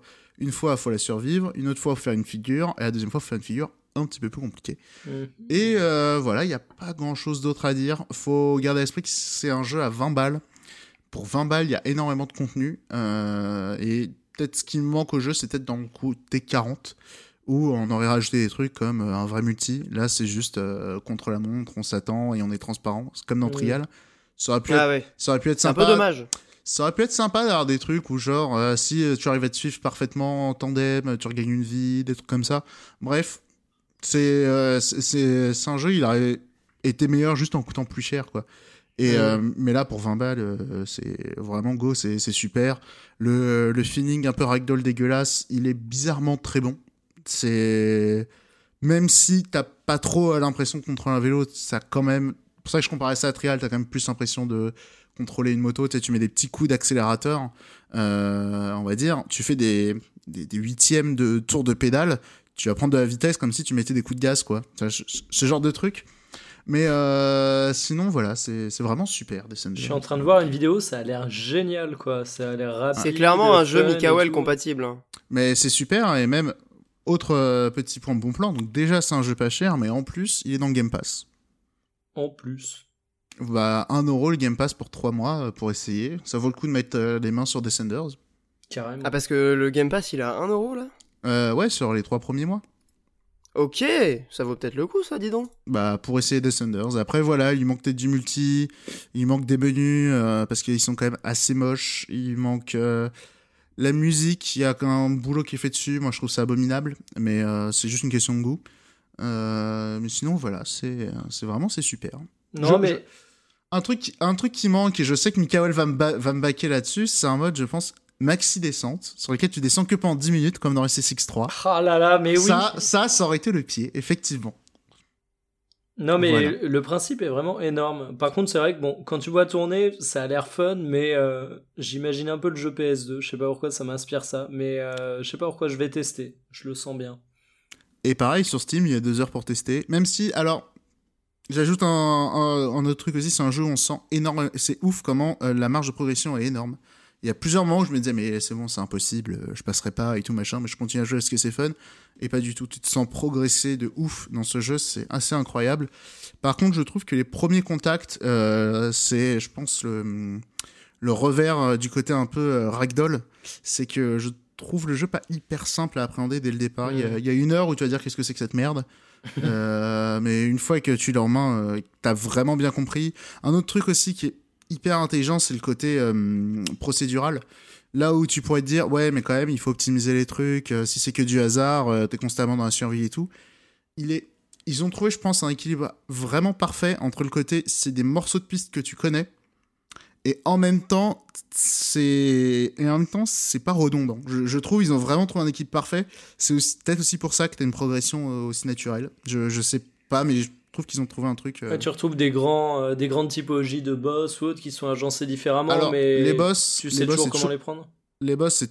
euh, Ah oui, parce qu'il y a les boss et la boss. La, la boss de fin, c'est toujours la même. Mais par contre, ouais, effectivement, les obstacles, c'est toujours les mêmes, à peu près agencés pareil, mais pas dans le même ordre, pas au même endroit, pas après la même descente et tout. Bref, c'est vraiment super. Après, euh, le truc, c'est que euh, si vous n'êtes pas séduit par euh, la proposition de départ, c'est même pas la peine. Mais si vous êtes curieux, pourquoi pas? Ouais, c'est un jeu à concept, j'ai l'impression, vraiment. Tu vois, genre t'accroches ou pas. Ouais, et c'est pour ça, genre, si, si les gens ont aimé Trials, je pense. Moi, je leur approche énormément de Trials, parce qu'il y a ce même côté, ou même Excite Bike hein, pour les plus vieux, mais il y a vraiment ce côté-là. genre, voilà. Mais justement, la question que je vais poser euh, euh, Monique, c'est euh, en comparaison à Trial, je sais pas si t'as déjà joué toi. si, si, si, si, j'ai- pratiqué. T'as pratiqué. le dernier, c'est pas Fusion. Il y en a eu un dernier. Il y en a eu un- J'ai pas fait le tout dernier. Moi, le dernier au- auquel j'ai joué, c'est Fusion. Le tout dernier, mon neveu, il a eu ça pour ses 11 ans, il a bien aimé. Ouais, ok. Voilà. Euh, c'est- ça, vaut quoi alors C'est plus intéressant C'est euh, c'est différent? Ah, moi, Ça je, ressemble je- vraiment beaucoup? Alors, je suis plus Team Descenders que Triage, même si Triage c'est très sympa, hein, attention. Euh, c'est peut-être plus technique, je veux bien le croire, euh, Trials, mais après Descender, encore une fois, il y, a- il y a une progression organique que je trouve vraiment dingue dans Descender. C'est même en jouant en, on va dire, en faisant autre chose, en écoutant un podcast, en matant un Marvel, en faisant autre chose, quoi. Même comme ça, tu arrives à, progresser dans le jeu et je trouve ça. euh, c'est que vraiment, il y a quelque chose de bien fait dans le jeu. Je- J'ai du mal à mettre vraiment la main dessus. Je pense que ça vient pas mal du côté procédural et de la maniabilité qui est vraiment bien pensée. Mais voilà. Et c'est un jeu aussi qui a une longue early access. C'est peut-être pour ça aussi que qu'ils ont qu'ils ont eu le temps de peaufiner euh, le, le procédural et la maniabilité euh, avec les retours. Parce que là, il est, il est encore en early access Non, ou il est là, sorti définitivement? C'est la vraie release et, euh, et voilà. Et, en- et vraiment en termes de contenu, il est hyper généreux. C'est pour ça que certes il y a le Game Pass, certes il y a l'essai sur Steam, mais même honnêtement, je... si le jeu vous attire, je serais surpris que des gens soient déçus euh, en sachant dans quoi ils s'embarquent, dans quoi ils- les gens s'embarquent. Et donc les plateformes, c'est PC uniquement? PC, je crois que c'est sur One. euh, je me demande si ça va pas arriver sur PS4 et Switch. Je crois que c'est pas annoncé. Ok, ça marche. Bah merci beaucoup. Ah, C'était de rien. euh, une très belle présentation. Et puis je pense que c'est pas un jeu qui est hyper connu, donc euh, Oh, Ça on entend quand même parler. hein. Je crois qu'ils ont passé le mignon. euh, Ils ont passé le mignon. J'ai pas envie de le dire. mignon, un mignon. Voilà. Pas- ils ils ont peut-être pas fait ça le jour de la sortie. Mais dans la période de Mikael, il a pas la ref aussi. Bah si, il l'a. Ah non, j'ai pas la ref. Je... Désolé. Je t'envoie une image. Euh, les auditeurs qui, connaissent bien les bails euh, auront la ref. Euh, bah du coup c'est marrant parce qu'on parle de vélo. Bon, on a rapproché ça de, Trials et ça me permet de faire une transition toute trouvée pour ce cher Mikael qui va nous parler de moto avec Days Gone.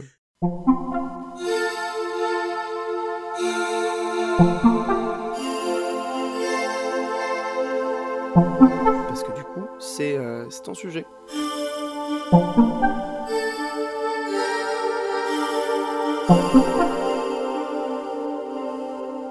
Bonjour Mikael. Bonjour. Ah non, j'étais en train de me dire, mais on- ça tombe bien, on parle de vélo. Et j'étais à deux là de dire, non, non, mais il n'y a pas de vélo dans le jeu. Arrête, arrête.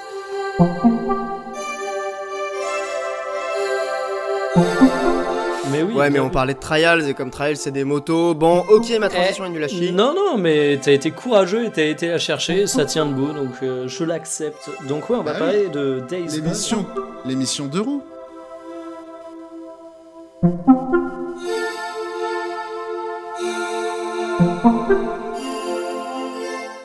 Eh, carrément, ouais. Carrément. Et d'ailleurs, euh, dans Katana Ah. Zero, il y a des scènes, enfin, il y a des séquences en moto, justement. Et ben voilà. Voilà. Donc on est dans la, dans la mission, effectivement, euh, de Ouais. roue. Et d'ailleurs, euh, j'ai retrouvé le nom du Trials, euh, histoire de retrouver le 1 million pour Mikael. euh, du coup, c'est Trial Rising. Effectivement. Merci de, de cette piqûre de rappel, euh, mon cher Monique. Voilà. Euh, ouais, du coup, bah, l'émission de roue, euh, ce sera sans doute le titre que je mettrai dans, dans les plateformes. Faudra mettre, faudra mettre des musiques de deux roues aussi, du coup. Carrément, ouais. Je crois que Mikael est occupé à, à se renseigner sur euh, le million Non, non, j'ai j'ai vu l'aperçu dans notre conversation Discord et j'ai pas franchement envie de cliquer, mais, mais j'irai voir pour ma, pour ma culture et pour mieux comprendre les bails. Oh, je crois pas que tu l'auras en cliquant sur le lien, mais t'as forcément vu le truc. Ça va te revenir quand tu regarderas. Bah oui. Ok. Bon, Days Gone, est-ce que c'est bien Euh, bon, Days ça, la question. Ah, c'est plus compliqué que ça. Donc, euh, Days Gone, c'est un jeu pour euh, les gens qui aiment les zombies et les motos. Euh, non, heureusement, ça se résume pas à ça, sinon je l'aurais pas pris, mais ça faisait quand même partie de mes peurs. Je tiens quand même à dire que j'ai galéré pour le trouver. Euh, Sérieux? J'ai fait plusieurs magasins, il n'était pas dispo, et d'ailleurs, je m'amusais là pour rechecker la date de sortie à mettre euh, Days Gone dans Google, et euh, on me vend que des dispos à 80 balles. Donc, euh, je sais pas si c'est moi qui regarde mal ou autre, mais. Alerte marchandise, là, t'es en train de dire. Alerte marchandise, je vais le revendre. Attends, je vais checker sur Amazon en direct parce que même quand j'ai regardé sur Amazon, t'avais que la version, la version pour les vrais gamers qui aiment les collectors, tu vois. Ouais, moi je regarde sur eBay parce que c'est quand même là que les choses se font normalement. Ah ben non, tu vois, je le revois, 50 euros. Non, non, ça va. Enfin bref, Days Gone, du coup, euh, meilleur lancement pour un jeu en 2019, si je dis pas de conneries. Ah ouais, punaise. Euh, c'est une exclusivité PS4, il y a des zombies, euh, c'est un monde ouvert, bref, ça remplit pas mal d'éléments du cahier des charges. Je l'ai ça part à, excuse-moi, ça part Ouais. à 50 euros avec Anthem sur eBay. Ah, j'ai pas en thème. Mais bon. Euh, donc ça, fait partie du cahier des charges du jeu qui se vend bien généralement et je l'attaquais avec quand même euh, un peu la peur au ventre mais euh, la curiosité et, le goût de l'aventure parce qu'il s'est quand même fait pas forcément défoncer par la presse mais disons qu'on a relevé de manière assez criante ses défauts. Le premier étant une technique qui est absolument honteuse car il faut le dire tout de suite le jeu rame mais un truc de ouf. Ah ouais? Alors attention, il rame que durant les phases en moto qui sont, euh, malgré comment on vend le jeu, ultra secondaires. Et heureusement, parce que moi j'aurais pété un câble si ça ramait sur les phases à pied, c'est un truc que je supporte pas. Mais disons-le clairement, euh, à pas mal de moments, j'ai été tenté de le comparer à Spider-Man et finalement non, parce qu'il n'est pas carré comme un Spider-Man et finalement il n'y a pas du tout les mêmes qualités. Donc Days Gone, vous incarnez un super motard dans une apocalypse, le monde est envahi de zombies, bref, le truc le plus classique du monde. Euh, mes débuts avec le jeu ont été ultra kiffants. Je trouve que le jeu fait un truc très très bien que j'ai très peu vu dans d'autres jeux ces derniers temps. C'est qu'en fait, t'as vraiment l'impression que tu débarques au milieu d'une histoire façon tranche de vie. T'es un peu paumé, mais c'est pas non plus dérangeant. Au contraire, je trouve que ça donne de la crédibilité à l'univers. Et euh, au fur et à mesure que tu vas commencer à avancer dans le jeu, tu vas comprendre de plus en plus ces relations, qui sont les gens, pourquoi ils réagissent comme ça avec ton héros. Et euh, ben, j'ai pas mal accroché au scénario au départ, scénario qui pourtant a été vivement critiqué sur le fait qu'il ne donne aucune émotion. Et j'avoue que plus ça va, plus le jeu euh, pourrit complètement son scénario jusqu'à arriver à quelque chose d'assez chiant. Et de toute manière, on pourrait résumer pas mal le jeu comme ça, parce que c'est l'archétype du jeu vidéo qui aurait gagné à faire 20 heures de moins. Euh, oui, la durée de vie est une qualité, mais au bout d'un moment, bah, faire durer un jeu pour faire durer un jeu, c'est pas génial. Donc Bah merci Ubisoft, hein. j'ai envie de dire. Euh, bah oui, Ubisoft est un peu le champion en la matière, effectivement. Euh, donc Days Gone, euh, qu'est-ce qui fait bien, qu'est-ce qui fait de mal? Ce qui fait de mal, ça va être bah, déjà sa technique, ça va être son scénario, ça va être une certaine répétitivité, ça va être une gestion des déplacements qui peut être assez chiante, ça peut être du déblocage d'emplacement. Ça va être un truc qui m'a particulièrement agacé, qui est euh, tu dois brûler tous les nids désinfectés dans une zone, mais tu dois les trouver toi-même. Et j'ai pété des câbles à tourner une heure dans un coin sans trouver euh, le nid où il était planqué, le nid de zombie. Donc il y a pas mal de choses comme ça qui m'ont bien bien gavé et qui me font dire que c'est un jeu qui euh, peut pas être un jeu incroyable.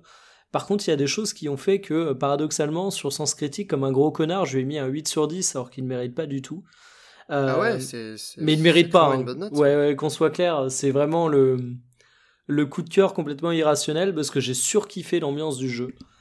Euh, T'as un vrai côté survie que je recherchais dans des jeux depuis pas mal de temps. J'avais envie d'un jeu scénarisé, mais avec une partie survie depuis pas mal de temps. Euh, bah, depuis le reboot de Tomb Raider dont on parlait, euh, qui avait un peu vendu ce côté survie dans sa communication et qui au final l'avait abandonné passé la première demi-heure de jeu. Euh, oh, là, j'ai MGS5 aussi, où il fallait quand même survivre en, territoire hostile. Alors, autant je me souviens d'MGS5 et d'avoir kiffé, autant le côté survie, je t'avoue, qui me. Ouais, je sais pas. Non, mais survie dans le sens. Euh, tout ça. Ah ouais, non, mais moi, quand je te parle survie, c'est un peu la totale. C'est aller collecter des petits trucs, etc. Quoi. Ouais, c'est survivre au sens euh, humain du terme. Ouais, ah ouais, Far Cry. Ouais, voilà. Ah non, non, pas Far Cry, mais en sens, euh, dans le jeu, t'es en dash. Euh, par exemple, les zombies, si tu veux, si tu sors ton arme à feu, déjà, t'as pas beaucoup de balles au départ, mais surtout, tu vas alerter tous les zombies du, quartier, donc c'est vraiment à merde. Donc tu ah fabriques. je sais. Euh, du coup, c'est Breath of the Wild plutôt. Les comparaisons. Bah non, parce que tu te sens pas menacé dans Breath of the Wild en fait. Bah tu rigoles, les épées qui cassent, euh, la météo et tout. Ouais non mais tu, vois la, différence c'est que dans Breath of the Wild j'ai jamais eu durant mon exploration des sentiments de, de danger euh, général ou alors c'était en mode je tombe sur un truc je peux pas le battre je me casse. Dans Days Gone, t'as vraiment le côté, euh, tu fabriques ton arme qui peut effectivement péter, et quand ton arme a pète, tu te retrouves avec un petit couteau de merde, et dès que tu tombes sur plus de deux ou trois zombies, tu te fais complètement gérer. Et euh, je trouvais que le jeu gérait bien ça, et je me suis arrêté plein de moments. Tu fais ton petit euh, road trip avec ta moto, tu t'arrêtes près de carcasses de bagnoles, tu, tu les désosses pour récupérer de la ferraille, tu t'arrêtes près des ambulances pour récupérer du soin, et franchement, le jeu arrive vraiment à gérer ce côté à la fois ambiance avec des environnements qui sont super beaux et avec des effets météo super bien gérés. Euh, vraiment paumé au milieu de la forêt, parfois un monde apocalyptique euh, qu'on a l'habitude de voir, mais qui est vraiment assez crédible, et le côté récup, euh, danger permanent que j'ai trouvé vraiment très très bien géré. Et c'est pour ça que j'ai eu un gros coup de cœur pour le jeu. Il a également un aspect qui est plutôt kiffant, c'est les hordes.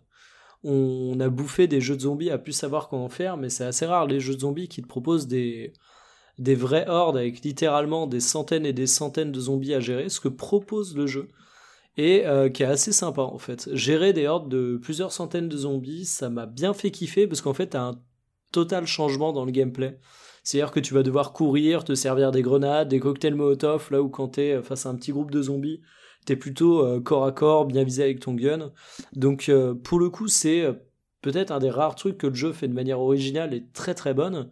Et sinon, vraie question. Ouais. excuse-moi. Vraie question par rapport à la présentation E3. Est-ce que c'est vraiment comme ça ou alors est-ce que c'était pas un peu du bullshit quand même? Alors honnêtement, je me souviens plus du tout de la présentation. E3. Bah t'as des t'as des centaines de zombies qui te courent après. Ouais, mais c'est pas ça. C'était assez scripté pour le coup. Alors, ah bah ouais, c'était c'était les, les interactions avec le décor et tout machin ou alors ou bien c'était que du QTE ou bien c'était un jeu avec euh, une émergence folle. Alors, je me souviens quand tu plus du tout de la hein. présentation E3, faudrait que je la remate, mais en tout cas, euh, le coup de centaines de zombies qui te suit, oui, le côté euh, environnement interactif, t'as deux trois trucs qui sont posés dans l'environnement, mais si tu veux, ah regarde, oui, ça reste des barils rouges quoi. Ouais, j'allais le dire, t'as un passage, tu peux passer, ça se referme, et regarde, eh, là, tu peux poser des pièges et regarde là ça se resserre donc la horde est obligée de se serrer et oh tiens il y a un baril rouge plus loin donc non ça reste quand même assez vulgaire mais c'est quand même plutôt kiffant dans la gestion des hordes. Et j'ai bien aimé également les gunfights où, euh, même en mode normal, les balles des adversaires te font mal. Et ça, je trouve que c'est un truc qu'on retrouve euh, trop peu souvent dans les TPS. C'est-à-dire que moi, je commence à avoir un peu ras le cul des TPS où ton perso peut se prendre environ 15 balles dans la gueule et il est juste euh, moitié de vie. Non, non, dans Days Gone, si tu fais le con, même en mode normal, si tu te planques pas et que tu cours vers un mec alors que euh, t'as trois mecs qui peuvent te tirer dessus, bah, tu vas te faire coucher comme une merde. Et ça renforce le côté survie que le jeu a pas mal au début, qui perd un peu à la suite. Euh, quand t'avances dans le jeu, t'as une montée en puissance et du coup t'es moins une proie, tu te sens moins chassé. Bon, tu peux gérer des hordes, mais c'est le seul truc qui renouvelle un peu l'intérêt. Donc c'est plutôt cool. Et finalement, c'est un jeu qui brille pas mal par son ambiance, pas mal par... Le côté monde ouvert qui est, assez intéressant pour ça, le côté récup, mais il y a vraiment trop de défauts. Euh, le scénario, au bout d'un moment, il est chiant, le jeu a du mal à se renouveler, euh, la technique est honteuse. Euh. Donc c'est un jeu qui est imparfait, c'est un jeu qui est profondément dispensable, c'est un jeu qui mérite parfaitement de se prendre des notes entre 10 et 15, mais pour moi ça a quand même été un petit coup de cœur, parce que ouais, encore une fois, les jeux où tu as vraiment un sentiment de survie, je trouve que tu en as très très peu, et durant une période dans ma session de jeu, je l'ai ressenti. Donc euh, rien que pour ça, je trouve que c'est un jeu qui est assez intéressant. Voilà. Alors il y a un point euh, sur la technique euh, qui, qui m'étonne un peu. Dis-moi. Ben, C'est-à-dire qu'en fait, un, des, un des éléments qui m'avait un peu interpellé, c'est justement le, côté assez, assez fourni en fait de, des environnements. C'était plutôt joli en fait Alors, de mémoire sur les trailers. Moi j'ai trouvé le jeu joli. Après c'est vrai que j'ai lu pas mal de fois dans la presse qu'il était très inégal en termes de qualité technique. Euh, je t'avoue que moi, ça, il m'a jamais choqué par sa médiocrité. Au contraire, il m'a toujours choqué par les effets météorologiques qui sont complètement ouf. Et quand je me plains de la technique, c'est pas la qualité graphique, hein, c'est vraiment le framerate. C'est le framerate. Ok, ça marche. Ouais. C'est petite précision importante. Apparemment, il est très buggé aussi, mais moi, je suis monsieur zéro bug. Enfin, je suis capable de te finir un Fallout sans rencontrer un seul bug. Ah ouais. Donc euh, d'accord, bah, t'es immunisé. Euh, voilà, donc euh, apparemment il est très buggé, même il y a des problèmes de chargement de texture et tout. Apparemment, j'ai rien eu de tout ça.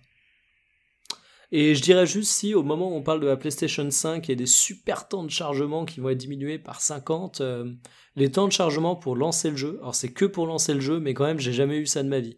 T'as un temps de chargement qui va charger le menu, qui dure hyper longtemps, et après, faut encore que tu valides, et il y a encore un chargement hyper long. Ce qui fait que tu peux pas lancer le truc en disant, bah vas-y, je vais me faire un café et je reviens, quoi. Et euh, autant je suis quasiment jamais dérangé par les temps de chargement de lancement de jeu, autant là, j'avais trouvé ça bien gavant. Mais voilà, jeu imparfait, pas un grand jeu, euh, mais un jeu qui m'a plutôt bien parlé de par son côté survie et le délire qu'il peut offrir. Et euh, du coup, Mhm, ça c'est la question qui tue. Est-ce que tu le recommandes euh, au prix d'achat actuel euh, Même si bon, encore une fois, la question des, de la durée de vie, du prix d'achat, pas forcément le truc le plus pertinent. Mais euh, sachant que bon, ça reste un triple A vendu 60 euros, enfin 50 euros à peu près. Mmh. Est-ce que bon, l'investissement, le jeu aura peut-être plus d'intérêt dans quelques semaines, quelques mois, quand il sera à 15 euros. Ouais, non, mais il y a tout il y a toutes les raisons d'être. Enfin, ouais, je, vais dire euh, un truc et je vais nuancer après. Euh, je m'apprête à dire, il y a toutes les raisons de l'attendre. Euh, parce que je pense qu'il sera à nouveau patché. Il a déjà été patché très très lourdement, mais je pense qu'il sera à nouveau et que ça résoudra les problèmes de framerate. Et franchement, c'est pas un jeu qui vaut le coup d'être acheté plein pot si on est en mode je peux m'acheter un jeu tous les trois mois. Est-ce que je vais claquer mon budget dans Days Gone? Clairement pas. Donc j'aurais tendance à dire d'attendre. Mais après, L'autre chose, c'est que si on attend pour acheter Days Gone, euh, honnêtement, c'est pas forcément le genre de jeu qui vaut la peine qu'on y retourne des mois après, quoi. Ouais, ok. Bah écoute, merci Mikael. Ça n'a fait que confirmer mes, mes a priori, mais au moins j'ai un avis un peu argumenté sur, euh, sur le jeu. Euh, C'était très, très instructif. Bon, bah si jamais euh, Monique, t'as pas de questions. Est-ce que ça donne envie d'y jouer, Pierre? Parce que t'aimes bien toi les mondes ouverts euh, non, euh, je crois que j'en ai un petit peu marre en fait, comme tout le monde. Non, mais c'est euh, parce que euh, moi vraiment, je sais que c'est un no-go, mais euh, je sais pas, t'as fait, bah, as fait les Red Dead, tu fais les jeux Ubisoft, normalement. Alors le dernier jeu Ubisoft que j'ai fait, donc c'est le, Assassin's Creed. Bah oui. Et, et j'avoue que c'était peut-être un peu le, le, le, dernier, tu vois, genre c'est la goutte qui a fait déborder le vase, le, dernier assez, même si j'ai vraiment bien aimé. Il y, a ce côté euh, collecte euh, dans Death Gone, euh, enfin la collecte Ubisoft, je veux dire. Genre vraiment des camps, des sous-camps, des, Ah bah, euh, des forts. il y a- Non, il y a- euh, non, non, il n'y a pas non plus ce côté ultra, ultra présent. Bah, euh, t'as quand même les, les mots des mondes ouverts de cette génération, mais, euh, mais c'est pas un jeu Ubisoft, hein, et, et du coup, ça tombe pas dans leurs travers caricaturaux. Alors, tu vois qu'ils tirent des inspirations de là, t'as genre des pas des. Ouais, c'est pas des jauges à remplir et tout, quoi. Bah, t'as, deux, trois conneries qui font, qui font bien chier, genre des postes médicaux euh, euh, où t'as toujours le même truc à faire pour réussir à débloquer des bonus qui vont augmenter ta vie, mais si tu veux, t'as pas le côté. euh, J'écoutais la critique de, de Plouf de Rage 2 où il disait que c'était obligatoire de, de débloquer des zones, de liquider 40 000 camps, etc. Non, t'as pas les, les vieilles tours de Far Cry, t'as pas ce genre de choses, c'est pas, c'est pas aussi gavant. Et si tu veux, Ok, bah ça c'est un point positif. Ah Ouais, enfin, faut le dire quand même, quoi, c'est important. Ouais, non, que- non, Ah mais ouais, t'as c'est raison. C'est vrai que c'est tellement devenu euh, le moule des, des jeux à- monde ouvert aujourd'hui. C'est pareil, t'as des missions secondaires, mais euh, tu peux te concentrer que sur les missions principales. On t'impose pas et- de missions secondaires. Et l'autre truc pour savoir, c'est vraiment pas un jeu Ubisoft. Est-ce que c'est euh, pareil, il y a le côté un peu action RPG ou pas? Est-ce que tes armes font plus mal à la fin ou pas? Ou c'est juste des chargeurs qui se rallongent, quoi? Euh, alors déjà, tu débloques des armes de plus en plus euh, puissantes. T'as quand même un arbre de compétences. Donc t'as un côté Ah, RPG, bah ouais, c'est obligatoire maintenant, c'est triste à dire, mais euh, t'as forcément un côté RPG et si t'as quand même deux trois trucs genre ton temps Après, de concentration est... plus long, euh, tes combos, euh, tes Mm. coups au corps à corps font plus mal. Après, quand c'est bien fait, ça Le- peut avoir des vertus, mais c'est vrai que 9 fois sur 10, euh, c'est des trucs qui ont rien à faire dans, dans, dans, dans pas mal Honnêtement, de jeux, quoi. ça, moi, ouais, non, c'est, je dirais pas que ça, c'est une solution de facilité en fait, c'est pour que le joueur s'y retrouve, mais je trouve ça dommage dans un jeu en fait où t'as le trip de faire de la récup pour la survie. Que, Bah ouais, euh, ça. En fait, il y a plein de moyens dans le jeu. Ils disent à des moments, t'apprends des R7, tu montes des armes au corps à corps de plus en plus puissantes. Au début, t'as avec ta vieille batte. Après, t'as une batte cloutée. Après, t'as une batte avec une espèce de scie dessus. Enfin, tu vois, ça justifie la montée en puissance. Alors qu'en plus de ça, ils te mettent un arbre de compétences complètement euh, pété en termes de crédibilité où on dit, bah voilà, maintenant t'as débloqué deux points et tu peux taper plus fort. C'est con parce que ça te fait sortir du trip et c'était pas nécessaire. Donc je pense que c'est pareil. Ça fait partie de l'élément qui avait des charges. Ça gâche pas l'expérience du jeu. Mais euh, ça sert à rien, ça casse sa crédibilité et ça aurait pu Ouais. être remplacé par un truc Et, euh, et, in-game. et plus, et plus qu'à la crédibilité, ça casse quand même un peu le plaisir. hein. Genre, je sais pas vous, mais les Batman. euh, Ok, je veux bien que tu débloques des trucs, mais euh, tout le jeu, c'est des jauges à remplir, et notamment des compétences à avoir. C'est insupportable, quand Ah ouais, mais alors là, t'as pas le. Moi, ce qui me gâche le jeu quand t'as des compétences, c'est vraiment le côté. Je te donne un exemple caricatural du jeu vidéo, mais euh, ah, avant la compétence, tu fais un simple saut, après la compétence, tu fais un double saut. Là, t'as pas ça non plus. C'est pas des, des vraies compétences euh, en, en sens euh, fonctionnalité Ouais, de gameplay. C'est pas Mirror's Edge 2, par exemple. Alors, j'ai pas fait Mirror's Edge, mais je trouve que c'est moins dérangeant des jeux qui t'offrent justement des vraies compétences plutôt que Batman où genre tu peux mettre un coup de spray et après le deuxième coup de spray pour pour faire les bombes là, Mhm. celui-là faut l'acheter. Wesh, on est où quoi? Alors, euh, Batman, je Enfin, C'est trouve. ma boule. En fait, pour Batman, moi, euh, je trouve juste que c'est qu'ils ont foiré tout simplement leur équilibre. Mais pour le coup, moi, non, je suis vraiment plus dérangé par les fonctionnalités. Parce que j'ai vraiment l'impression qu'on me dit, euh, mec, euh, tant que t'as pas joué 5 heures, je te donne que la moitié du gâteau. Mais Ouais, si, ouais, mais ça, si t'as que ça pour renouveler ton jeu, c'est-à-dire que tu le maîtrises pas, quoi. ouais, mais ça à la rigueur quand ça arrive de manière quand ça arrive assez souvent quand ça te permet de comment dire, tu, tu, euh, c'est le côté Zelda, hein, où euh, voilà, tu fais un donjon, euh, tu fais la moitié du donjon euh, sans l'item, voilà, tu, tu apprends l'environnement et tout machin, et ensuite on te donne l'item et tu sais déjà où tu dois aller parce que tu connais déjà l'environnement. Il y a quand même ce côté-là qui, Ah, qui ça, moi, ça stimule. m'a toujours fait chier. L'idée de voir un Ah, truc ouais. et je me dis, dans les Zelda, tu vois, ça m'a toujours gavé le côté. Oh putain, va falloir que je retourne là, ok, faut pas que je l'oublie, et tu vois, se forcer à s'en souvenir, et en même temps être obligé de se retaper la route, revoir le même endroit que t'avais déjà vu. Ouais, mais justement, alors pousse, dans les Zelda, c'est juste dans un donjon, c'est quand même assez confiné. C'est pas comme un Hollow Knight ou Ouais, un Metroid non, non, ou on des est jeux qui sont d'accord. plus Ouais, grosses Metroid, envergures c'est comme ça, hein. C'est pour ça que Zelda, encore, c'est le moins pire. Mais, euh, mais c'est des trucs qui ont tendance à me gaver dans le jeu vidéo, moi. Le côté, t'as pas toutes les compétences, reviens là, enfin. Euh, alors attends, c'est quel jeu qui fait. C'est pas DMC5 qui fait ça? Non, Non? Il n'y a pas de. Non. Je suis en train de... Parce qu'il y a un jeu que j'ai fait récemment qui- où je me suis fait la réflexion, et du coup, je ne me Parce Il y a Hollow Knight qui a vraiment ce côté. euh, bah, c'est c'est le côté Metroid, hein, pour le coup. Metroid est à fond là-dedans. Ouais. Parce que, ouais, et encore, Metroid, ça dépend de l'épisode. Les, les Metroid, c'est quand même assez pensé où tu, tu arrives, c'est un peu comme Zelda où quand même tu arrives dans un environnement, tu tournes en rond, tu trouves la compétence et ça reste quand même assez confiné à certains environnements et les trucs que tu vois avant c'est juste des raccourcis. C'est pas Dragon Quest qui fait ça? Alors là. C'est Dragon euh, Quest avec. euh, t'as des endroits où t'as des coffres qui sont sous clé et tu débloques la clé au bout d'un moment. Ah oui, mais alors là personne jamais, tout le monde s'en fout. Oui, oui, non, mais moi, tu vois, euh, je m'en fous et j'y retourne pas. Mais quand je le vois, je me dis putain, tu crois vraiment que je vais me retaper toute la route avec des combats aléatoires juste pour rouvrir ce putain de coffre? Et ça me ça- frustre, tu vois. J'ai un vrai sentiment de frustration. Ça c'est la tradition des JRPG et notamment qui est très Dragon Quest où c'est pour vendre la Solus. Ah putain, c'est vrai que j'avais pas pensé à ça. Bah bien sûr, ça et euh, les armes cachées euh, dans des trucs débiles. Enfin, C'est Monique il- Consulting qui a inventé ça à l'époque. Le salaud. Ah non, non, mais il y a, il y a plein de R- il y a, il y a plein de RPG comme ça. Où, non, euh, non, mais oui, t'as raison, euh, ouais, maintenant Tu tu peux plus dis. les avoir passé un point et tout, c'est uniquement pour, euh, alors c'est surtout au Japon, pour vendre le, guidebook euh, en quatre volumes dans, dans le Famitsu de la semaine. C'est mentionne pas, hein, sérieux, moi je veux pas de ça. Ah ouais, non. Ah, mais tous les JRPG, euh, quasiment tous les JRPG ont ça. hein. Ceux qui font des deals avec, euh, avec Famitsu, euh, parce que c'est le seul euh, magazine qui vend encore beaucoup, euh, ou, euh, Ouais, mais attention, Voilà. Monique, expliquer, c'est déjà un peu euh, justifié ou excusé. Ouais, j'avais plus la formule. Ouais, comment j'ai pu oublier une formule aussi culte, quoi. Bah, d'un d'un côté, est-ce que c'est vraiment condamnable dans certains trucs tu vois, je, euh, Non mais Monique là, t'es irrécupérable. Non, je suis pas, perdu, t'es je- perdu. Je, je suis pas d'accord parce que souvent, enfin, il y a plein de JRPG que j'ai jamais fait à 100% ou les méga armes comme ça, j'en ai vraiment, je m'en fous. Euh, mais quand quelqu'un est bloqué, quand quelqu'un galère dans un jeu, ça lui permet de trouver euh, des aides. Et, et, et certes, à une époque où il fallait acheter les magazines au bon moment, la bonne semaine, effectivement, c'est hyper relou. Maintenant, sur Internet, faut arrêter 5 minutes, quoi. Ouais, enfin, pour moi, ça fait quand même le côté euh, mettre dans un jeu des éléments que tu peux pas trouver naturellement. euh, pff, ouais. Ouais, mais c'est toujours les armes pétées, c'est comme un mode quand tu facile. des guides, quoi.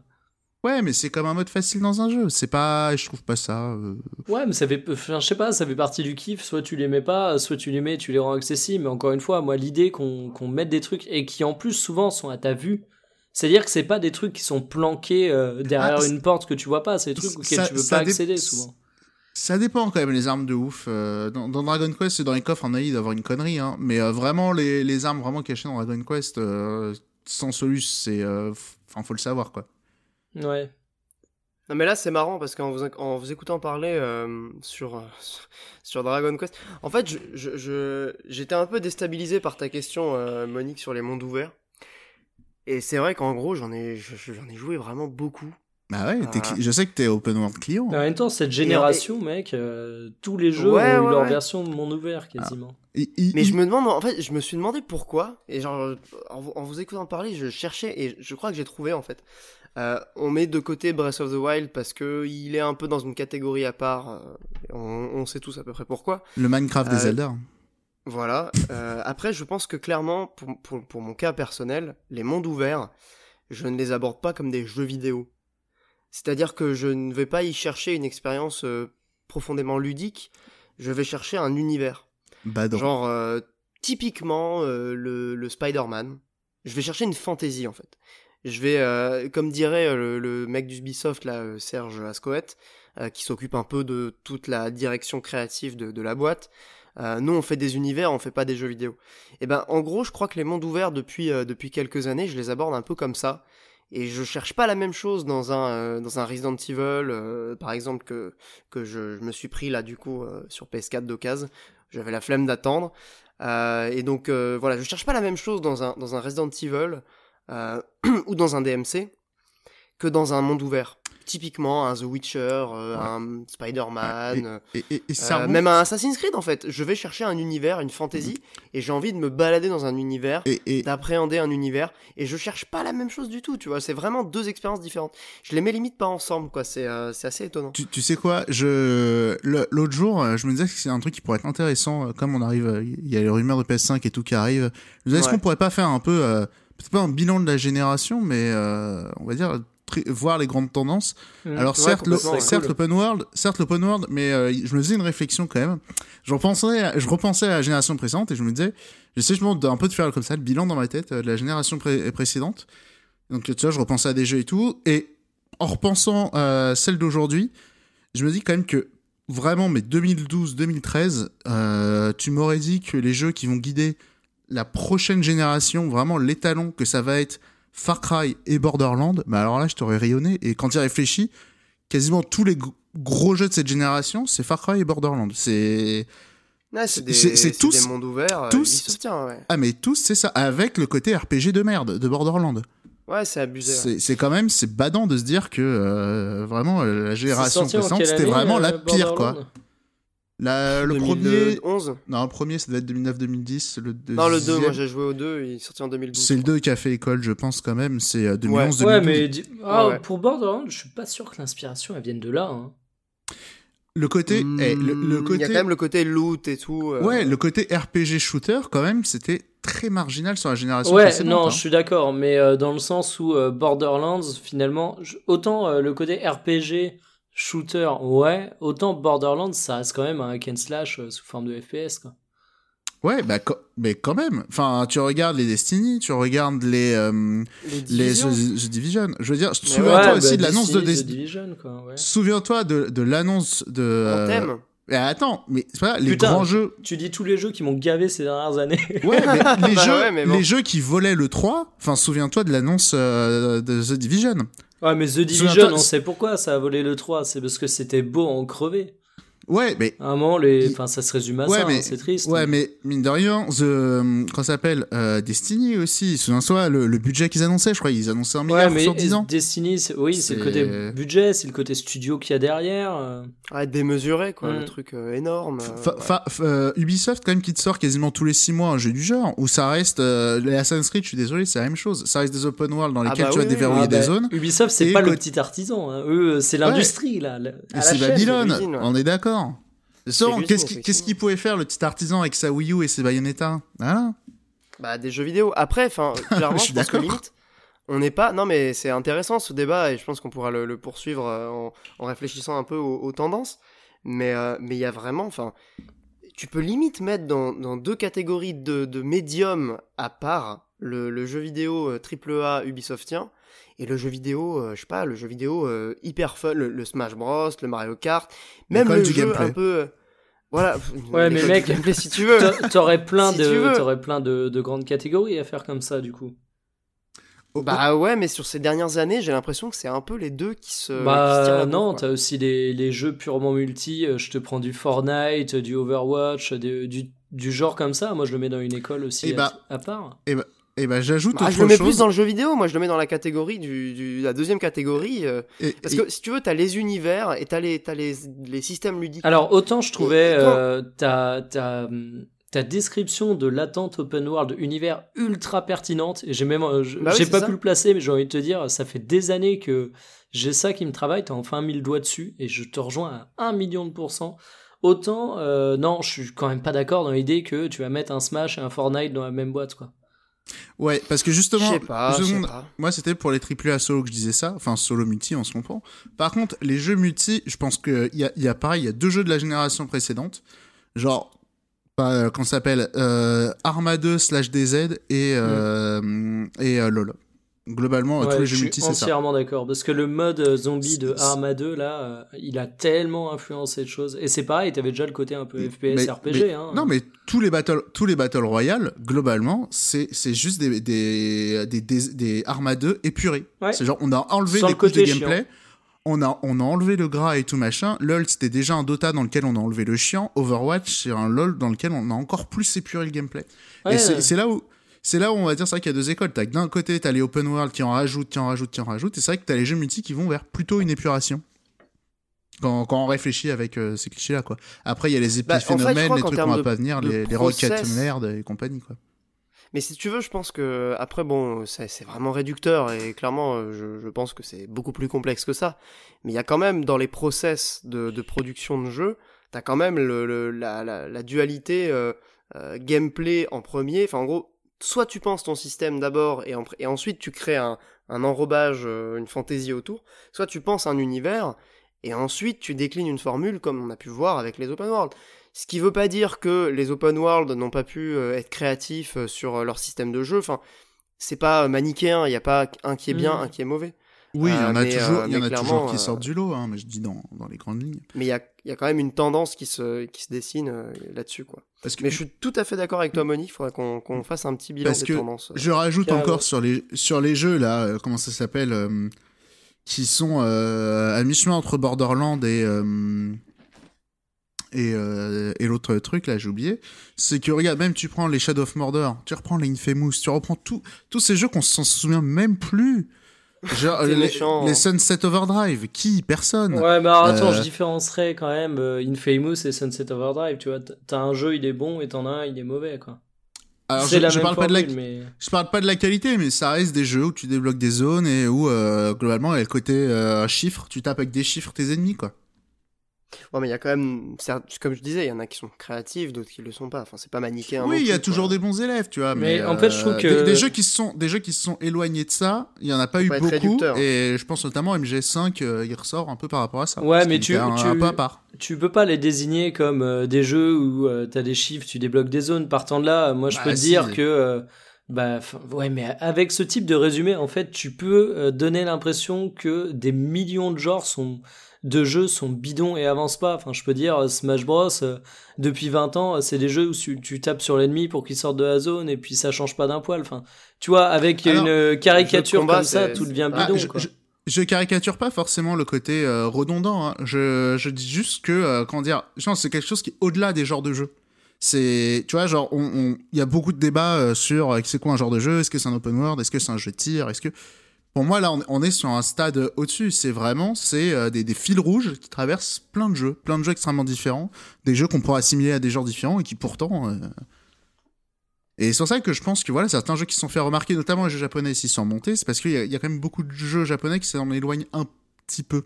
Genre les Yakuza. Oui, les- non, mais c'est pour ça que moi je euh, parle toujours. euh, Alors je pense qu'on parle de la même chose. Moi je le formule différemment. Tu vois, quand je te dis que ça remplit tous les points du cahier des charges, c'est qu'aujourd'hui tu prends n'importe quel jeu qui serait sorti à la génération précédente. Aujourd'hui tu fais le même, t'ajoutes un open world et un système de RPG, quoi. God of War, c'est pareil. Ben même si- oui, même- il rentre. Tu si vois, il- War, je il pensais tend- pas à lui, mais il rentre là-dedans. Ouais. Et, et God of War, après, il tend aussi sur le côté Uncharted. Moi, j'ai vu que tu me, de- tu me demandais en 2012-2013, euh, moi, je t'aurais dit que tous les jeux, ça serait des Uncharted. Ça va avoir des jeux extrêmement spectaculaires et qui sont pas pensés sur des systèmes de jeu, mais sur, euh, sur euh, Alors, une mise en Pour le scène. coup, God of War, c'est pas un euh, mauvais élève. hein. C'est plutôt même un, la, la crème de la Mais crème dans ce, dans est-ce- ce oui, genre de. Est-ce qu'on garderait pas ça pour le prochain podcast? Je sens qu'on est déjà en train d'empiéter dessus, quoi. Complètement. Mais euh, très bon sujet et belle, belle suggestion. Carrément. On attendra du coup les, les, les réflexions, ça va mûrir euh, pendant le mois qui vient. Bah du coup merci pour, euh, pour euh, bah, toutes ces réflexions, tous ces, tous ces critiques, c'est formidable. ça fait réfléchir. Hein. Ça fait réfléchir, tout à fait. On va passer du coup à la rubrique hors jeu pour conclure donc ce podcast. Et donc euh, tour à tour, nous allons vous parler, pardon, euh, d'une euh, d'une œuvre, d'un produit culturel qui nous a marqué, en bien ou en mal, ces derniers temps ou pas, mais qui n'est pas donc du jeu vidéo. Juste après la petite musique.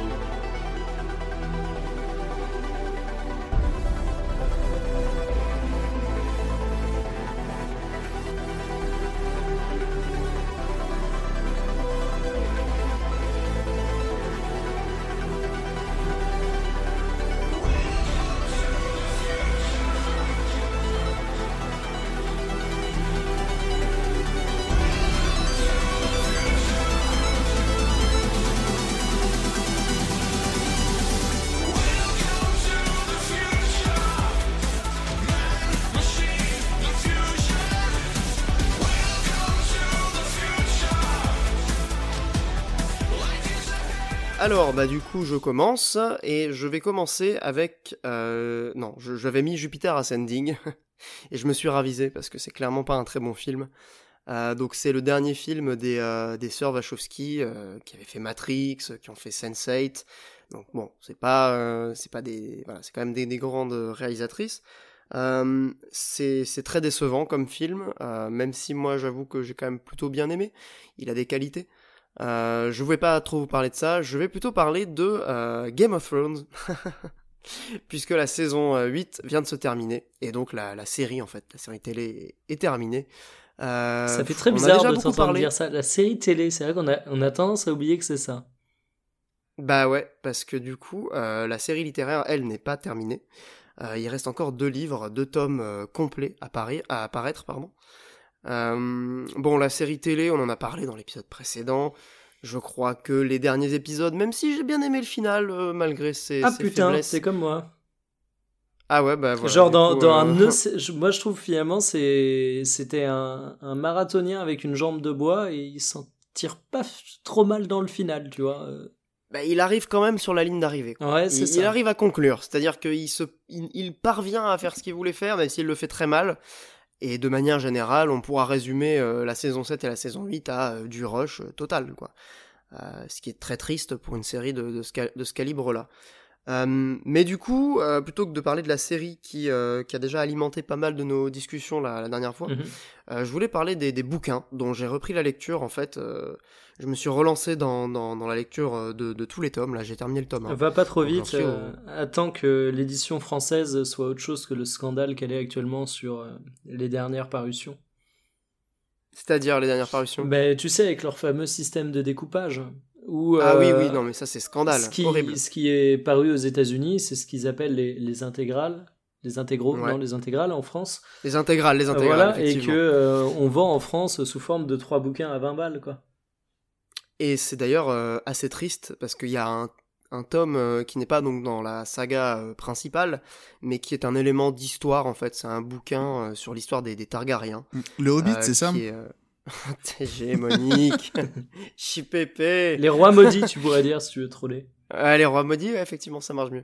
Euh, donc ça s'appelle euh, Fire and Blood, l'histoire des Targaryens, euh, qui est un bouquin donc paru en, un tome, donc par par George Martin, l'auteur des, livres, et qui en France a été coupé en deux. Et donc là, il y a que le tome 1 qui est sorti. donc, parce que non seulement c'est plus cher, mais en plus c'est que pour justifier ce truc scandaleux, Déjà, ça fait chier de payer plus cher, je le dis, je suis désolé pas désolé, hein, mais en plus. Ah, c'est horrible, non. Ils, espacent ça dans le temps, donc en fait, t'es es obligé d'attendre plus longtemps que les Anglais.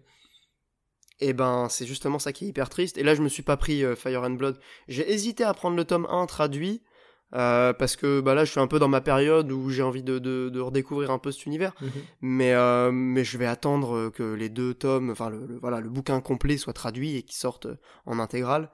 Euh, et ce qui est d'ailleurs assez triste aussi, c'est que euh, donc moi quand j'ai lu les, les bouquins, euh, l'intégrale numéro 5 n'était pas encore parue, et donc je me suis fait pigeonner, c'est-à-dire j'ai acheté les trois tomes découpés qui composent l'intégrale aujourd'hui, le, cinquième vraiment gros bouquin. j'ai trois tomes qui sont trois tiers en fait d'un même bouquin. Euh, que j'ai acheté 20 euros parce qu'ils étaient en grand format euh, à l'époque où je, où je lisais. Bref, donc c'est un peu la, la tristesse. Euh, et en parlant de scandale, justement, je voulais juste aborder un élément. donc je recommande évidemment la saga littéraire formidable, un, des, un des meilleurs moments de lecture de, de ma petite existence. si vous aimez la, la fantasy, c'est vraiment très très cool. C'est la traduction française justement en fait de, de mmh. ces bouquins. Euh, qui, est, euh, qui est sujette à une controverse. Alors, justement, euh, j'ai appris ça il y a pas si longtemps. je trouvais les, les... ça? Non, j'ai jamais vu ça, mais du coup, je, je comprends mieux mon ressenti. je trouve que les, les, en fait, les quatre premiers tomes, et quand on dit tomes, on parle des intégrales. Hein, c'est les vrais tomes anglais, donc qui étaient coupés en France, mais qui sont donc regroupés sous des intégrales. Donc les quatre premiers gros tomes ont été traduits par un mec qui s'appelle Jean Sola, et en fait, Jean Sola, il a une particularité assez, euh, assez, euh, assez unique, c'est qu'il ne, ne, colle pas en fait au style des auteurs qu'il traduit. Et en l'occurrence, pour George Martin, il a énormément tendance à, euh, je sais pas si je peux dire complexifier son style, parce que moi personnellement j'aime bien, j'aime vraiment bien sa traduction. Mais, mais en gros, il n'est pas parfaitement fidèle à la traduction, enfin, à la, au matériau original. Si je, peux me permettre, il y, a même, il y a même deux problèmes en fait. Tu pourras regarder, il y a des comparatifs qui sont sur le net qui sont assez saisissants. C'est que non seulement. Oui, j'en ai lu, ouais. Effectivement, il change le style de l'auteur, où George Martin a un style, on va dire, euh, très simple et direct. Et lui, il a un style. Euh, Ouais, c'est pareil, je vais utiliser complexe, mais c'est pas vraiment le mot, parce que ça reste quand même. Sophistiqué, peut-être Oui, peut-être un peu plus sophistiqué, même si ça reste très très bien écrit, mais c'est surtout qu'à des moments, t'as vraiment l'impression qu'il s'est dit fuck this shit, ce paragraphe, je l'aime pas, je vais changer un peu, quoi. Et, je trouve qu'à des moments, il s'éloigne vraiment, même en, termes euh, de sens, de description, de. Enfin, il, il prend des vraies libertés d'auteur, quoi. Ouais, et c'est très intéressant parce que du coup, euh, ça, ça ouvre euh, un débat qu'on n'aura peut-être pas aujourd'hui, mais qui fera réfléchir les, les, personnes qui nous, qui nous écoutent.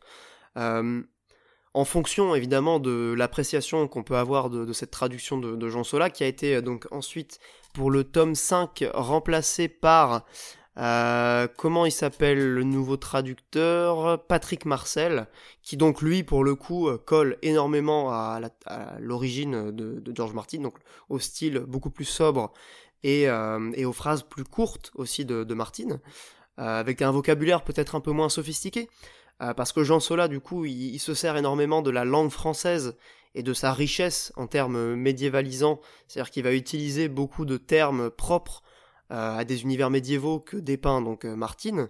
Euh, ce, qui, ce qui a du sens en fait en termes de, créativité, de liberté artistique d'un auteur qui traduit. Mais pour une œuvre aussi importante que celle-là, est-ce qu'on peut vraiment se permettre ce genre de liberté? Et donc là, je laisserai chacun interpréter la question et, et, trouver sa propre réponse.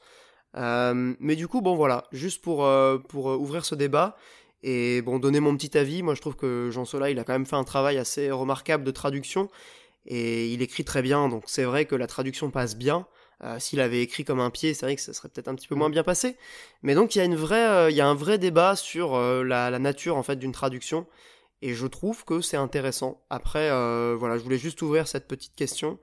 Et en tout cas, si vous cherchez un peu de lecture pour cet été, euh, vous pouvez lire les, bouquins du trône de fer, c'est super cool. Et ce qui est intéressant aussi, c'est que ça, ça permet de mettre en avant le travail de traducteur, la complexité de ce travail et aussi euh, rendre, un peu euh, ben, à César ce qui appartient à César, c'est-à-dire que ben, quand tu es traducteur, tu es aussi écrivain et je trouve que ça permet de s'en rendre compte en fait, vraiment avec un auteur qui prend des libertés, qui réussit ou ne réussit pas selon chacun, chacun se fera un avis mais euh, je trouve ça hyper intéressant. Et tu vois, moi, je, je, lisais beaucoup, beaucoup, beaucoup de bouquins et je m'étais jamais posé la question de la traduction. Avec Game of Thrones, je me la suis pris en plein dans la gueule et tu, tu vois, c'est, ça va m'amener à m'intéresser à ça sur d'autres bouquins, quoi. Bah, clairement, moi, j'ai lu beaucoup de bouquins traduits. Euh, je crois que c'est le premier bouquin qui vraiment m'amène à, poser cette question. Euh, et, je pense que c'est même un, débat qui peut s'ouvrir à plus de, plus de médiums. Hein. Est-ce qu'un doublage doit être euh, parfaitement euh, fidèle euh, aux voix originelles, enfin dans un film par exemple, est-ce que si l'acteur joue mal, le doubleur doit jouer mal? Enfin, tu vois, ça, ça, pose aussi des questions qui sont qui sont assez intéressantes. Est-ce que si dans un film américain ou dans un jeu américain, on fait des doublages en jouant sur les régionalismes et genre l'accent texan, l'accent de l'Ouest, l'accent de l'Est, est-ce que tu dois mettre un accent du Sud en France? Est-ce que ça passerait? Je pense pas que ça passerait culturellement, tu vois. Bah ouais. Alors il y a déjà euh, eu des exemples, c'est pas trop passé, hein. dans le jeu vidéo en tout cas, donc. Mais du coup, voilà, il y a, y a, quand même beaucoup de, de questions euh, qui s'ouvrent avec ça, et, euh, et je m'intéresserai dorénavant effectivement plus, euh, plus profondément à la, la, traduction des livres que je lis, notamment les Asimov. je me suis jamais intéressé aux traducteurs. Ça peut être intéressant parce que c'est vrai que c'est des, des, bouquins que j'ai quand même beaucoup aimés, qui m'ont marqué. Mais oui. Voilà, voilà. Donc voilà, je, je, crois que j'ai terminé là-dessus. Monique, si tu veux enchaîner. Alors, euh, du coup, moi, je petit reco, moi, ça va aller très vite. Hein. C'est un album, c'est Amnésiatique, Amnésiatique de Odd Robot. C'est un nouveau groupe, je crois. En tout cas, ils ont qu'un album sur Spotify. C'est super chouette, ça reste du pop punk. Cette fois-ci, c'est euh, comment dire c'est un peu euh, comment dire c'est un peu Green Day un peu plus saturé. On va, dire ça comme ça. Donc c'est euh, fun c'est jovial euh, oui ça va. quoi. Oui ça va. C'est on va dire un peu plus rapide aussi c'est je dis Green Day pour ratisser large parce que voilà. Alkaline Trio aussi si vous connaissez il y a un petit côté Alkaline Trio surtout dans la voix et voilà, et du coup, si j'ai deux morceaux à recommander, du coup, Amnésiatique, donc le morceau éponyme, euh, voilà. Et, euh, et l'autre que j'aime bien, c'est... Alors, j'ai aucune idée de comment ça se prononce, je me demande, c'est pas de l'allemand. Euh, Skadenfreud, ou Sfa, Schaden. je parle pas s'en sort je, crois que c'est de l'allemand. Et euh, enfin en tout cas, enfin S C H A, je sais pas comment ça. Sais pas comment ça se prononce. Char. Bah non, il y a pas de H à la fin, c'est S C H A. Ah, euh, ouais, chat, peut-être, je sais pas. Ça doit, peut-être être du, du flamand ou je sais pas. Pff, aucune idée. Mais bah, en euh, tout cas, les gens iront voir. hein. Voilà. Euh, si vous voulez écouter l'album, donc le, le groupe c'est Odd Robot, l'album Amnésiatique. Et euh, voilà, je me bute pas mal à ça. C'est très sympa. Bah, je, mettrai une petite musique euh, en conclusion de l'épisode. Ah. Eh non, Bah on a dit euh, moto musique. Donc euh, là, faut mettre cross volley. Ouais, mais je vais mettre des mettre, transitions euh, aussi. euh, Il y a mais des musiques de transition. C'est ouais. épisode de roues, de roues. euh, faut mettre des musiques de roues. Ok, bon. Donc, bah, du coup, les gens iront euh, écouter ça alors. Voilà. Donc il y a quoi d'autre comme. Bah après dans les musiques de jeux vidéo, il y a toutes les musiques de roues. Hein. Ah, bah, il y en a un paquet. euh, Excite Bike. je vais, m'amuser. Les cross volley, on la veut. hein. ok. Ou alors en marche. Y. Mais euh, il faut de la deux roues musique. Hein. Allez, c'est parti. Euh, bah, tu vas conclure donc avec euh, un sacré morceau que je vois sur le, conducteur. Tu vas nous parler d'une des meilleures séries de tous les temps, n'est-ce pas? Tout à fait, une série de 7 saisons qui s'appelle Mad Men pour euh, à la fois le jeu de mots euh, Les hommes de Madison Avenue, les publicitaires durant les années 60, mais aussi des hommes fous tout simplement. Donc Mad Men, c'est l'histoire de Don Draper principalement, c'est le personnage principal, qui est le responsable de création dans une agence de publicité euh, aux États-Unis durant les années 60. Cette période absolument folle à bien des égards, et c'est une série qui est juste incroyable grâce à son ambiance grâce à sa véritable plongée historique qui est réussie sur plein d'aspects. Euh, déjà de par les costumes et les décors qui sont hyper bien bossés, également par le Ouais. fait que la série revisite l'histoire et plein de moments de l'histoire, parce qu'au finalement on a un peu toutes les années 60, on a la crise des missiles de Cuba, euh, le meurtre de Martin Luther King, euh, des élections présidentielles. Kennedy aussi. Voilà, euh, des élections présidentielles, comment ça se passe les campagnes, etc. Et euh, la série arrive sur fond de, bah, de fonctionnement d'agences publicitaires à traiter des questions qui sont euh, bien plus intéressantes. Par exemple, bah, à cette époque, le sexisme ordinaire, euh, comment s'est passée la lutte pour les droits des personnes de couleur, euh, et tout ça articulé autour de personnages qui sont complexes, qui sont tout sauf manichéens, qu'on déteste à certains moments, qu'on adore à d'autres, et qui surtout ont une vraie personnalité bien développée. Et franchement, euh, c'est juste génial, et même en termes de, vision sociétale, en fait, ça permet de se rendre compte du, des progrès qui ont été faits en, en finalement, entre guillemets, assez peu d'années, parce que les années 60, c'est pas non plus un autre monde, hein, c'est c'est l'époque de nos grands-parents, et on se rend compte finalement... ben, 50 ans. Ouais, voilà, donc c'est c'est même l'époque de nos parents pour certains. Donc euh, ça permet de se rendre compte de, de pas mal de choses et c'est super passionnant en fait. C'est vraiment la société américaine, la, la société de consommation dans tout ce qu'elle a de plus délirante. Pour vous dire, la, la série commence euh, sur la gestion de la campagne Lucky Strike, donc la marque de cigarettes, sur Ouais. comment ils ont été obligés de faire évoluer la communication depuis qu'ils avaient plus le droit de faire intervenir des médecins et tout dans les campagnes. Et Alors, petit- Ouais, parce qu'au début, ils faisaient croire que les clopes étaient bonnes pour la santé. Exactement, avec ouf. le fameux Ouais. médecin qui dit bah non, moi j'en fume tout le temps, il y a pas de problème. Et il y a plein de trucs comme ça, c'est pareil. petit euh, point. Ouais. Euh, Juste un petit point euh, trivia sur les clopes. euh, c'est pas les clopes que fume Solid Snake aussi, les Lucky Strike? Ah, c'est possible. Alors là, Je sais pas. Attendez, je retrouve ça. vas-y, ça retrouve. Il Euh, semblait. Il y a plein de choses. Et également, euh, enfin, je revois même en termes de publicité, de marque. euh, à un moment, ils gèrent les campagnes de Jaguar et euh, on se retrouve à parler Ouais, de Jaguar, qui sont des, des voitures magnifiques, mais qui à l'époque étaient tellement pourries qu'il fallait avoir deux bagnoles parce que ta bagnole a démarré un coup sur deux. Enfin, et en fait, ça, Ouais, hyper, hyper cher aussi. ouais, euh. hyper cher. T'as et... t'as Chevrolet après, je crois qu'ils réussissent Oh, à choper, euh. exactement. Et il y a vraiment plein de questions sur euh, également la société de consommation, parce que là, c'est vraiment le côté. Euh, non, moi je suis pas raciste, j'ai rien contre les noirs, c'est des consommateurs comme les autres, ils ont de l'argent, on doit viser ce public. Enfin, ça, ça permet de voir la vision de certains personnages qui sont profondément cyniques, euh, confrontés à d'autres personnages qui sont au contraire très très humanistes. Et, et vraiment, c'est une plongée dans une époque qui va bien au-delà du contexte publicitaire, qui est au contraire plutôt un, un angle d'attaque et un prisme de lecture qui est super intéressant pour se rendre compte de comment évolue la société à cette époque.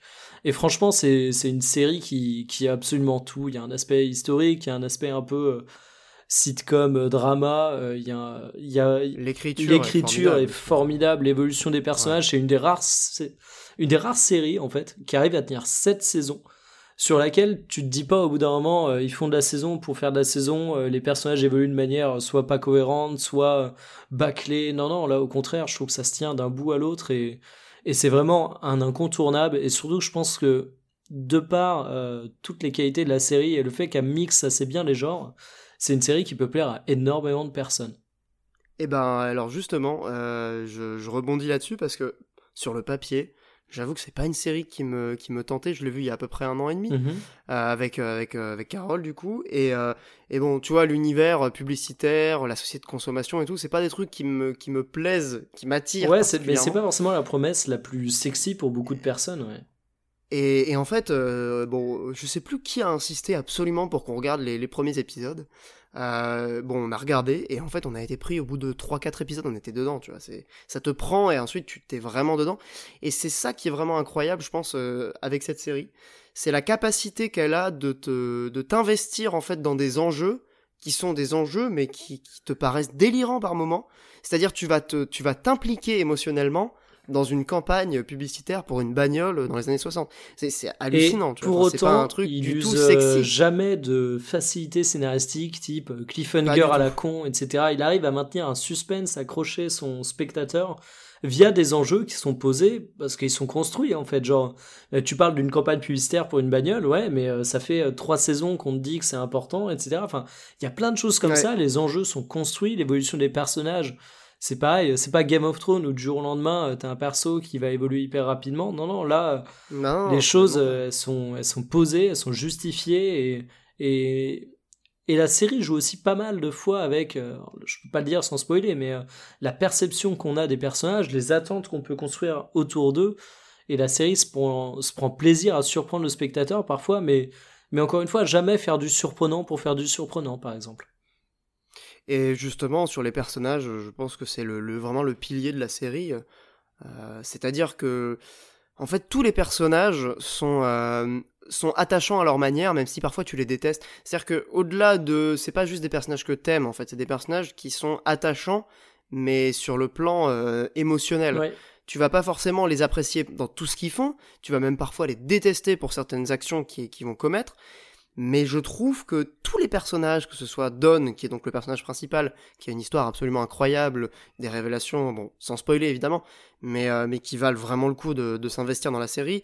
Euh, la, la meuf qui joue dans Maid's Tale, là, je crois que c'est euh, c'est pas Betty, non Betty c'est sa femme. Mmh, donc t'as la meuf euh, Peggy, mmh. voilà Peggy. T'as Roger, donc qui est le père de Iron Man dans les dans les Marvel, qui qui est incroyable aussi. Ah t'as le vieux là. Euh, Bert, je crois qu'il s'appelle. Euh, bref, tous les personnages sont assez Cooper. ouf. Cooper, voilà, merci. Bah, c'est Bert. Et aussi, c'est une série drôle. J'ai oublié de. Oui, c'est très, très C'est une série drôle, ouais, tu, tu m'y refais penser avec le perso de Cooper. Ouais. Ouais, Cooper est assez marrant.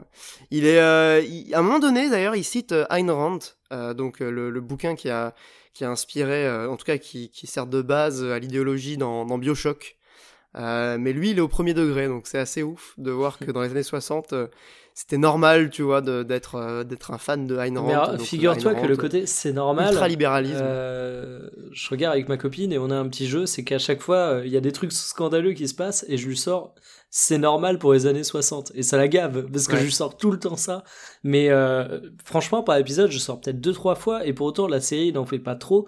C'est juste que t'es tellement immergé dans une époque on te balance tellement des trucs dans dans la normalité Genre, euh, au niveau du sexisme, par exemple, c'est des, ah choses complètement folles, mais. Les femmes au foyer et tout. Où euh, la série appuie pas en disant Eh, regarde, regarde, eh, c'est des paysans, hein. Non, non, au contraire, c'est posé de manière ordinaire. Moi, il y a un truc qui m'a choqué. La série n'en parle pas du tout. Euh, c'est sur les questions écologiques. Alors, ça parle bah, beaucoup. Parce qu'à l'époque, c'était pas vraiment. Oui, non, euh, mais tu, tu, vois, par exemple, pour le sexisme, ça te saute aux yeux, parce qu'il y a plein de situations où tu le vois. Euh, c'est pareil pour euh, la question du racisme, ça te saute aux yeux, parce que c'est traité explicitement. L'écologie, on n'en parle pas, mais il y a un truc qui m'a fait mais péter un câble. C'est qu'un. C'est quand ils laissent leurs déchets. Exactement. À un moment, ils font un oh, pique-nique. mais oui, mais tellement ils, sont sur bah, une, petite, une petite nappe de pique-nique dans un parc et tout. Et en fait, ben alors là, t'es dans la scène et tout, tu c'est mignon et tout. Et quand ils ont fini, ben la meuf, elle tire la nappe et elle laisse genre tous les déchets de chips, des paquets et tout, mais dans le plus grand des calmes, mais elle laisse une, mais une déchetterie incroyable, quoi. Et, c'est et, et, là, tu te disais, mais tu, Sur ouais, tu décrochais un peu du côté, c'est les années 60 et tu te le reprends en pleine gueule, genre, le truc était ultra propre, tu vois. En plus, la série joue là-dessus, tu vois, genre l'imagerie euh, du parc dans les années 60, façon propagande de Fallout avec l'herbe ultra verte, limite radioactive, le soleil d'un bleu pétant, t'as l'impression d'être dans une publicité pop art. Et là, tu vois que les gens propres sur eux. C'est ça. Et là, il laisse un putain de bah de, une putain de montagne de déchets, c'est hallucinant. Ouais. Et, et la série fait marrant, j'ai pensé à la même chose. Ah ouais, non mais moi ça m'a choqué, j'étais pas prêt, tu vois. Non, mais de Encore. Mais c'est ouais, la série est surprenante euh, à bien des égards. Et, en, même temps, franchement, pour une série de 7 saisons, euh, quand même 7 saisons, c'est pas facile de tenir la durée. Et je crois que c'est une des seules séries de plus de 5 saisons euh, qui ne perd pas en qualité sur. Ouais, et surtout épisode de 40 minutes et plus de 10, plus de 10 épisodes par saison de mémoire. 13. Ouais, donc. de mémoire, c'est pas, des, pas des saisons au rabais non plus, quoi. Non, complètement pas. Et euh, ouais, ouais, non, au niveau de l'écriture, ils ont des, des, des, saisons qui sont peut-être un peu meilleures que d'autres, mais globalement, on est sur du, du très très quali. Hein. On va pas, y a pas, c'est pas inégal en fait. Tout est très bon. Bon, après, chacun aura ses préférences. Euh, moi, j'avoue que la, saison avec euh, Lane Price, j'ai trouvé assez incroyable. Euh, mais ouais, il y en a deux. Enfin, il y en a deux où il est un peu au centre du truc. Mais bref, on va pas spoiler parce que là, du coup, on pourrait en parler pendant des heures. Euh, si vous n'avez pas vu, c'est sur Netflix encore, je crois. Euh, oui, oui, c'est sur Netflix. C'est sur Netflix que bah, c'est à cette occasion que je me le refais. Comme quoi, tu vois Netflix. C'est quand même bien pratique. En plus, les épisodes s'enchaînent. Vous pouvez vous faire des or une orgie de Mad Men. Vous allez voir, c'est super. Non, franchement, je, je crois que c'est dans mon top 5 des séries ever. Donc, bon voilà, ça vous donne un peu le niveau euh, de qualité de. et même euh, le générique est bien, avec une musique incroyable et euh, un générique qui est très très bien bossé visuellement. Donc voilà. C'est la petite cerise sur le gâteau. Non, mais voilà. Donc, si vous ne connaissiez pas ou que vous n'aviez jamais encore tenté l'expérience, bah, on espère qu'on vous aura convaincu. Vous l'avez vu. pendant que tu vois, ça peut être l'occasion d'y retourner. C'est clair, ouais. C'est une série qu'on pourrait revoir dans un an ou deux. ça sera avec plaisir. je crois qu'on a perdu Monique. Je suis encore là. ah, ça marche. Donc, est-ce que Solid Snake qui fume des Lucky Strike? Euh, Oui, voilà. Ah, bah voilà, super. enfin, des euh, Lucky Sutoraika. Donc, euh, D'accord. C'est traduit en Lucky Striker. Tu parles japonais. Mais c'est la vraie, c'est le vrai marque? Enfin, c'est la vraie, euh, le vrai paquet? Non, euh, ça ressemble beaucoup. Ok. Et le nom Lucky Striker, bon, euh, c'est assez explicite. Ok, d'accord. Bah écoutez, euh, merci du coup messieurs pour cette euh, formidable émission. Je crois que c'était plutôt complet. On a pas mal de sujets à défricher pour la, prochaine fois. Euh, voilà, bah écoutez, on va se laisser là-dessus. Je vous souhaite une bonne soirée, des, des, bisous également à tout le monde, et à la prochaine. À la prochaine, salut. Salut.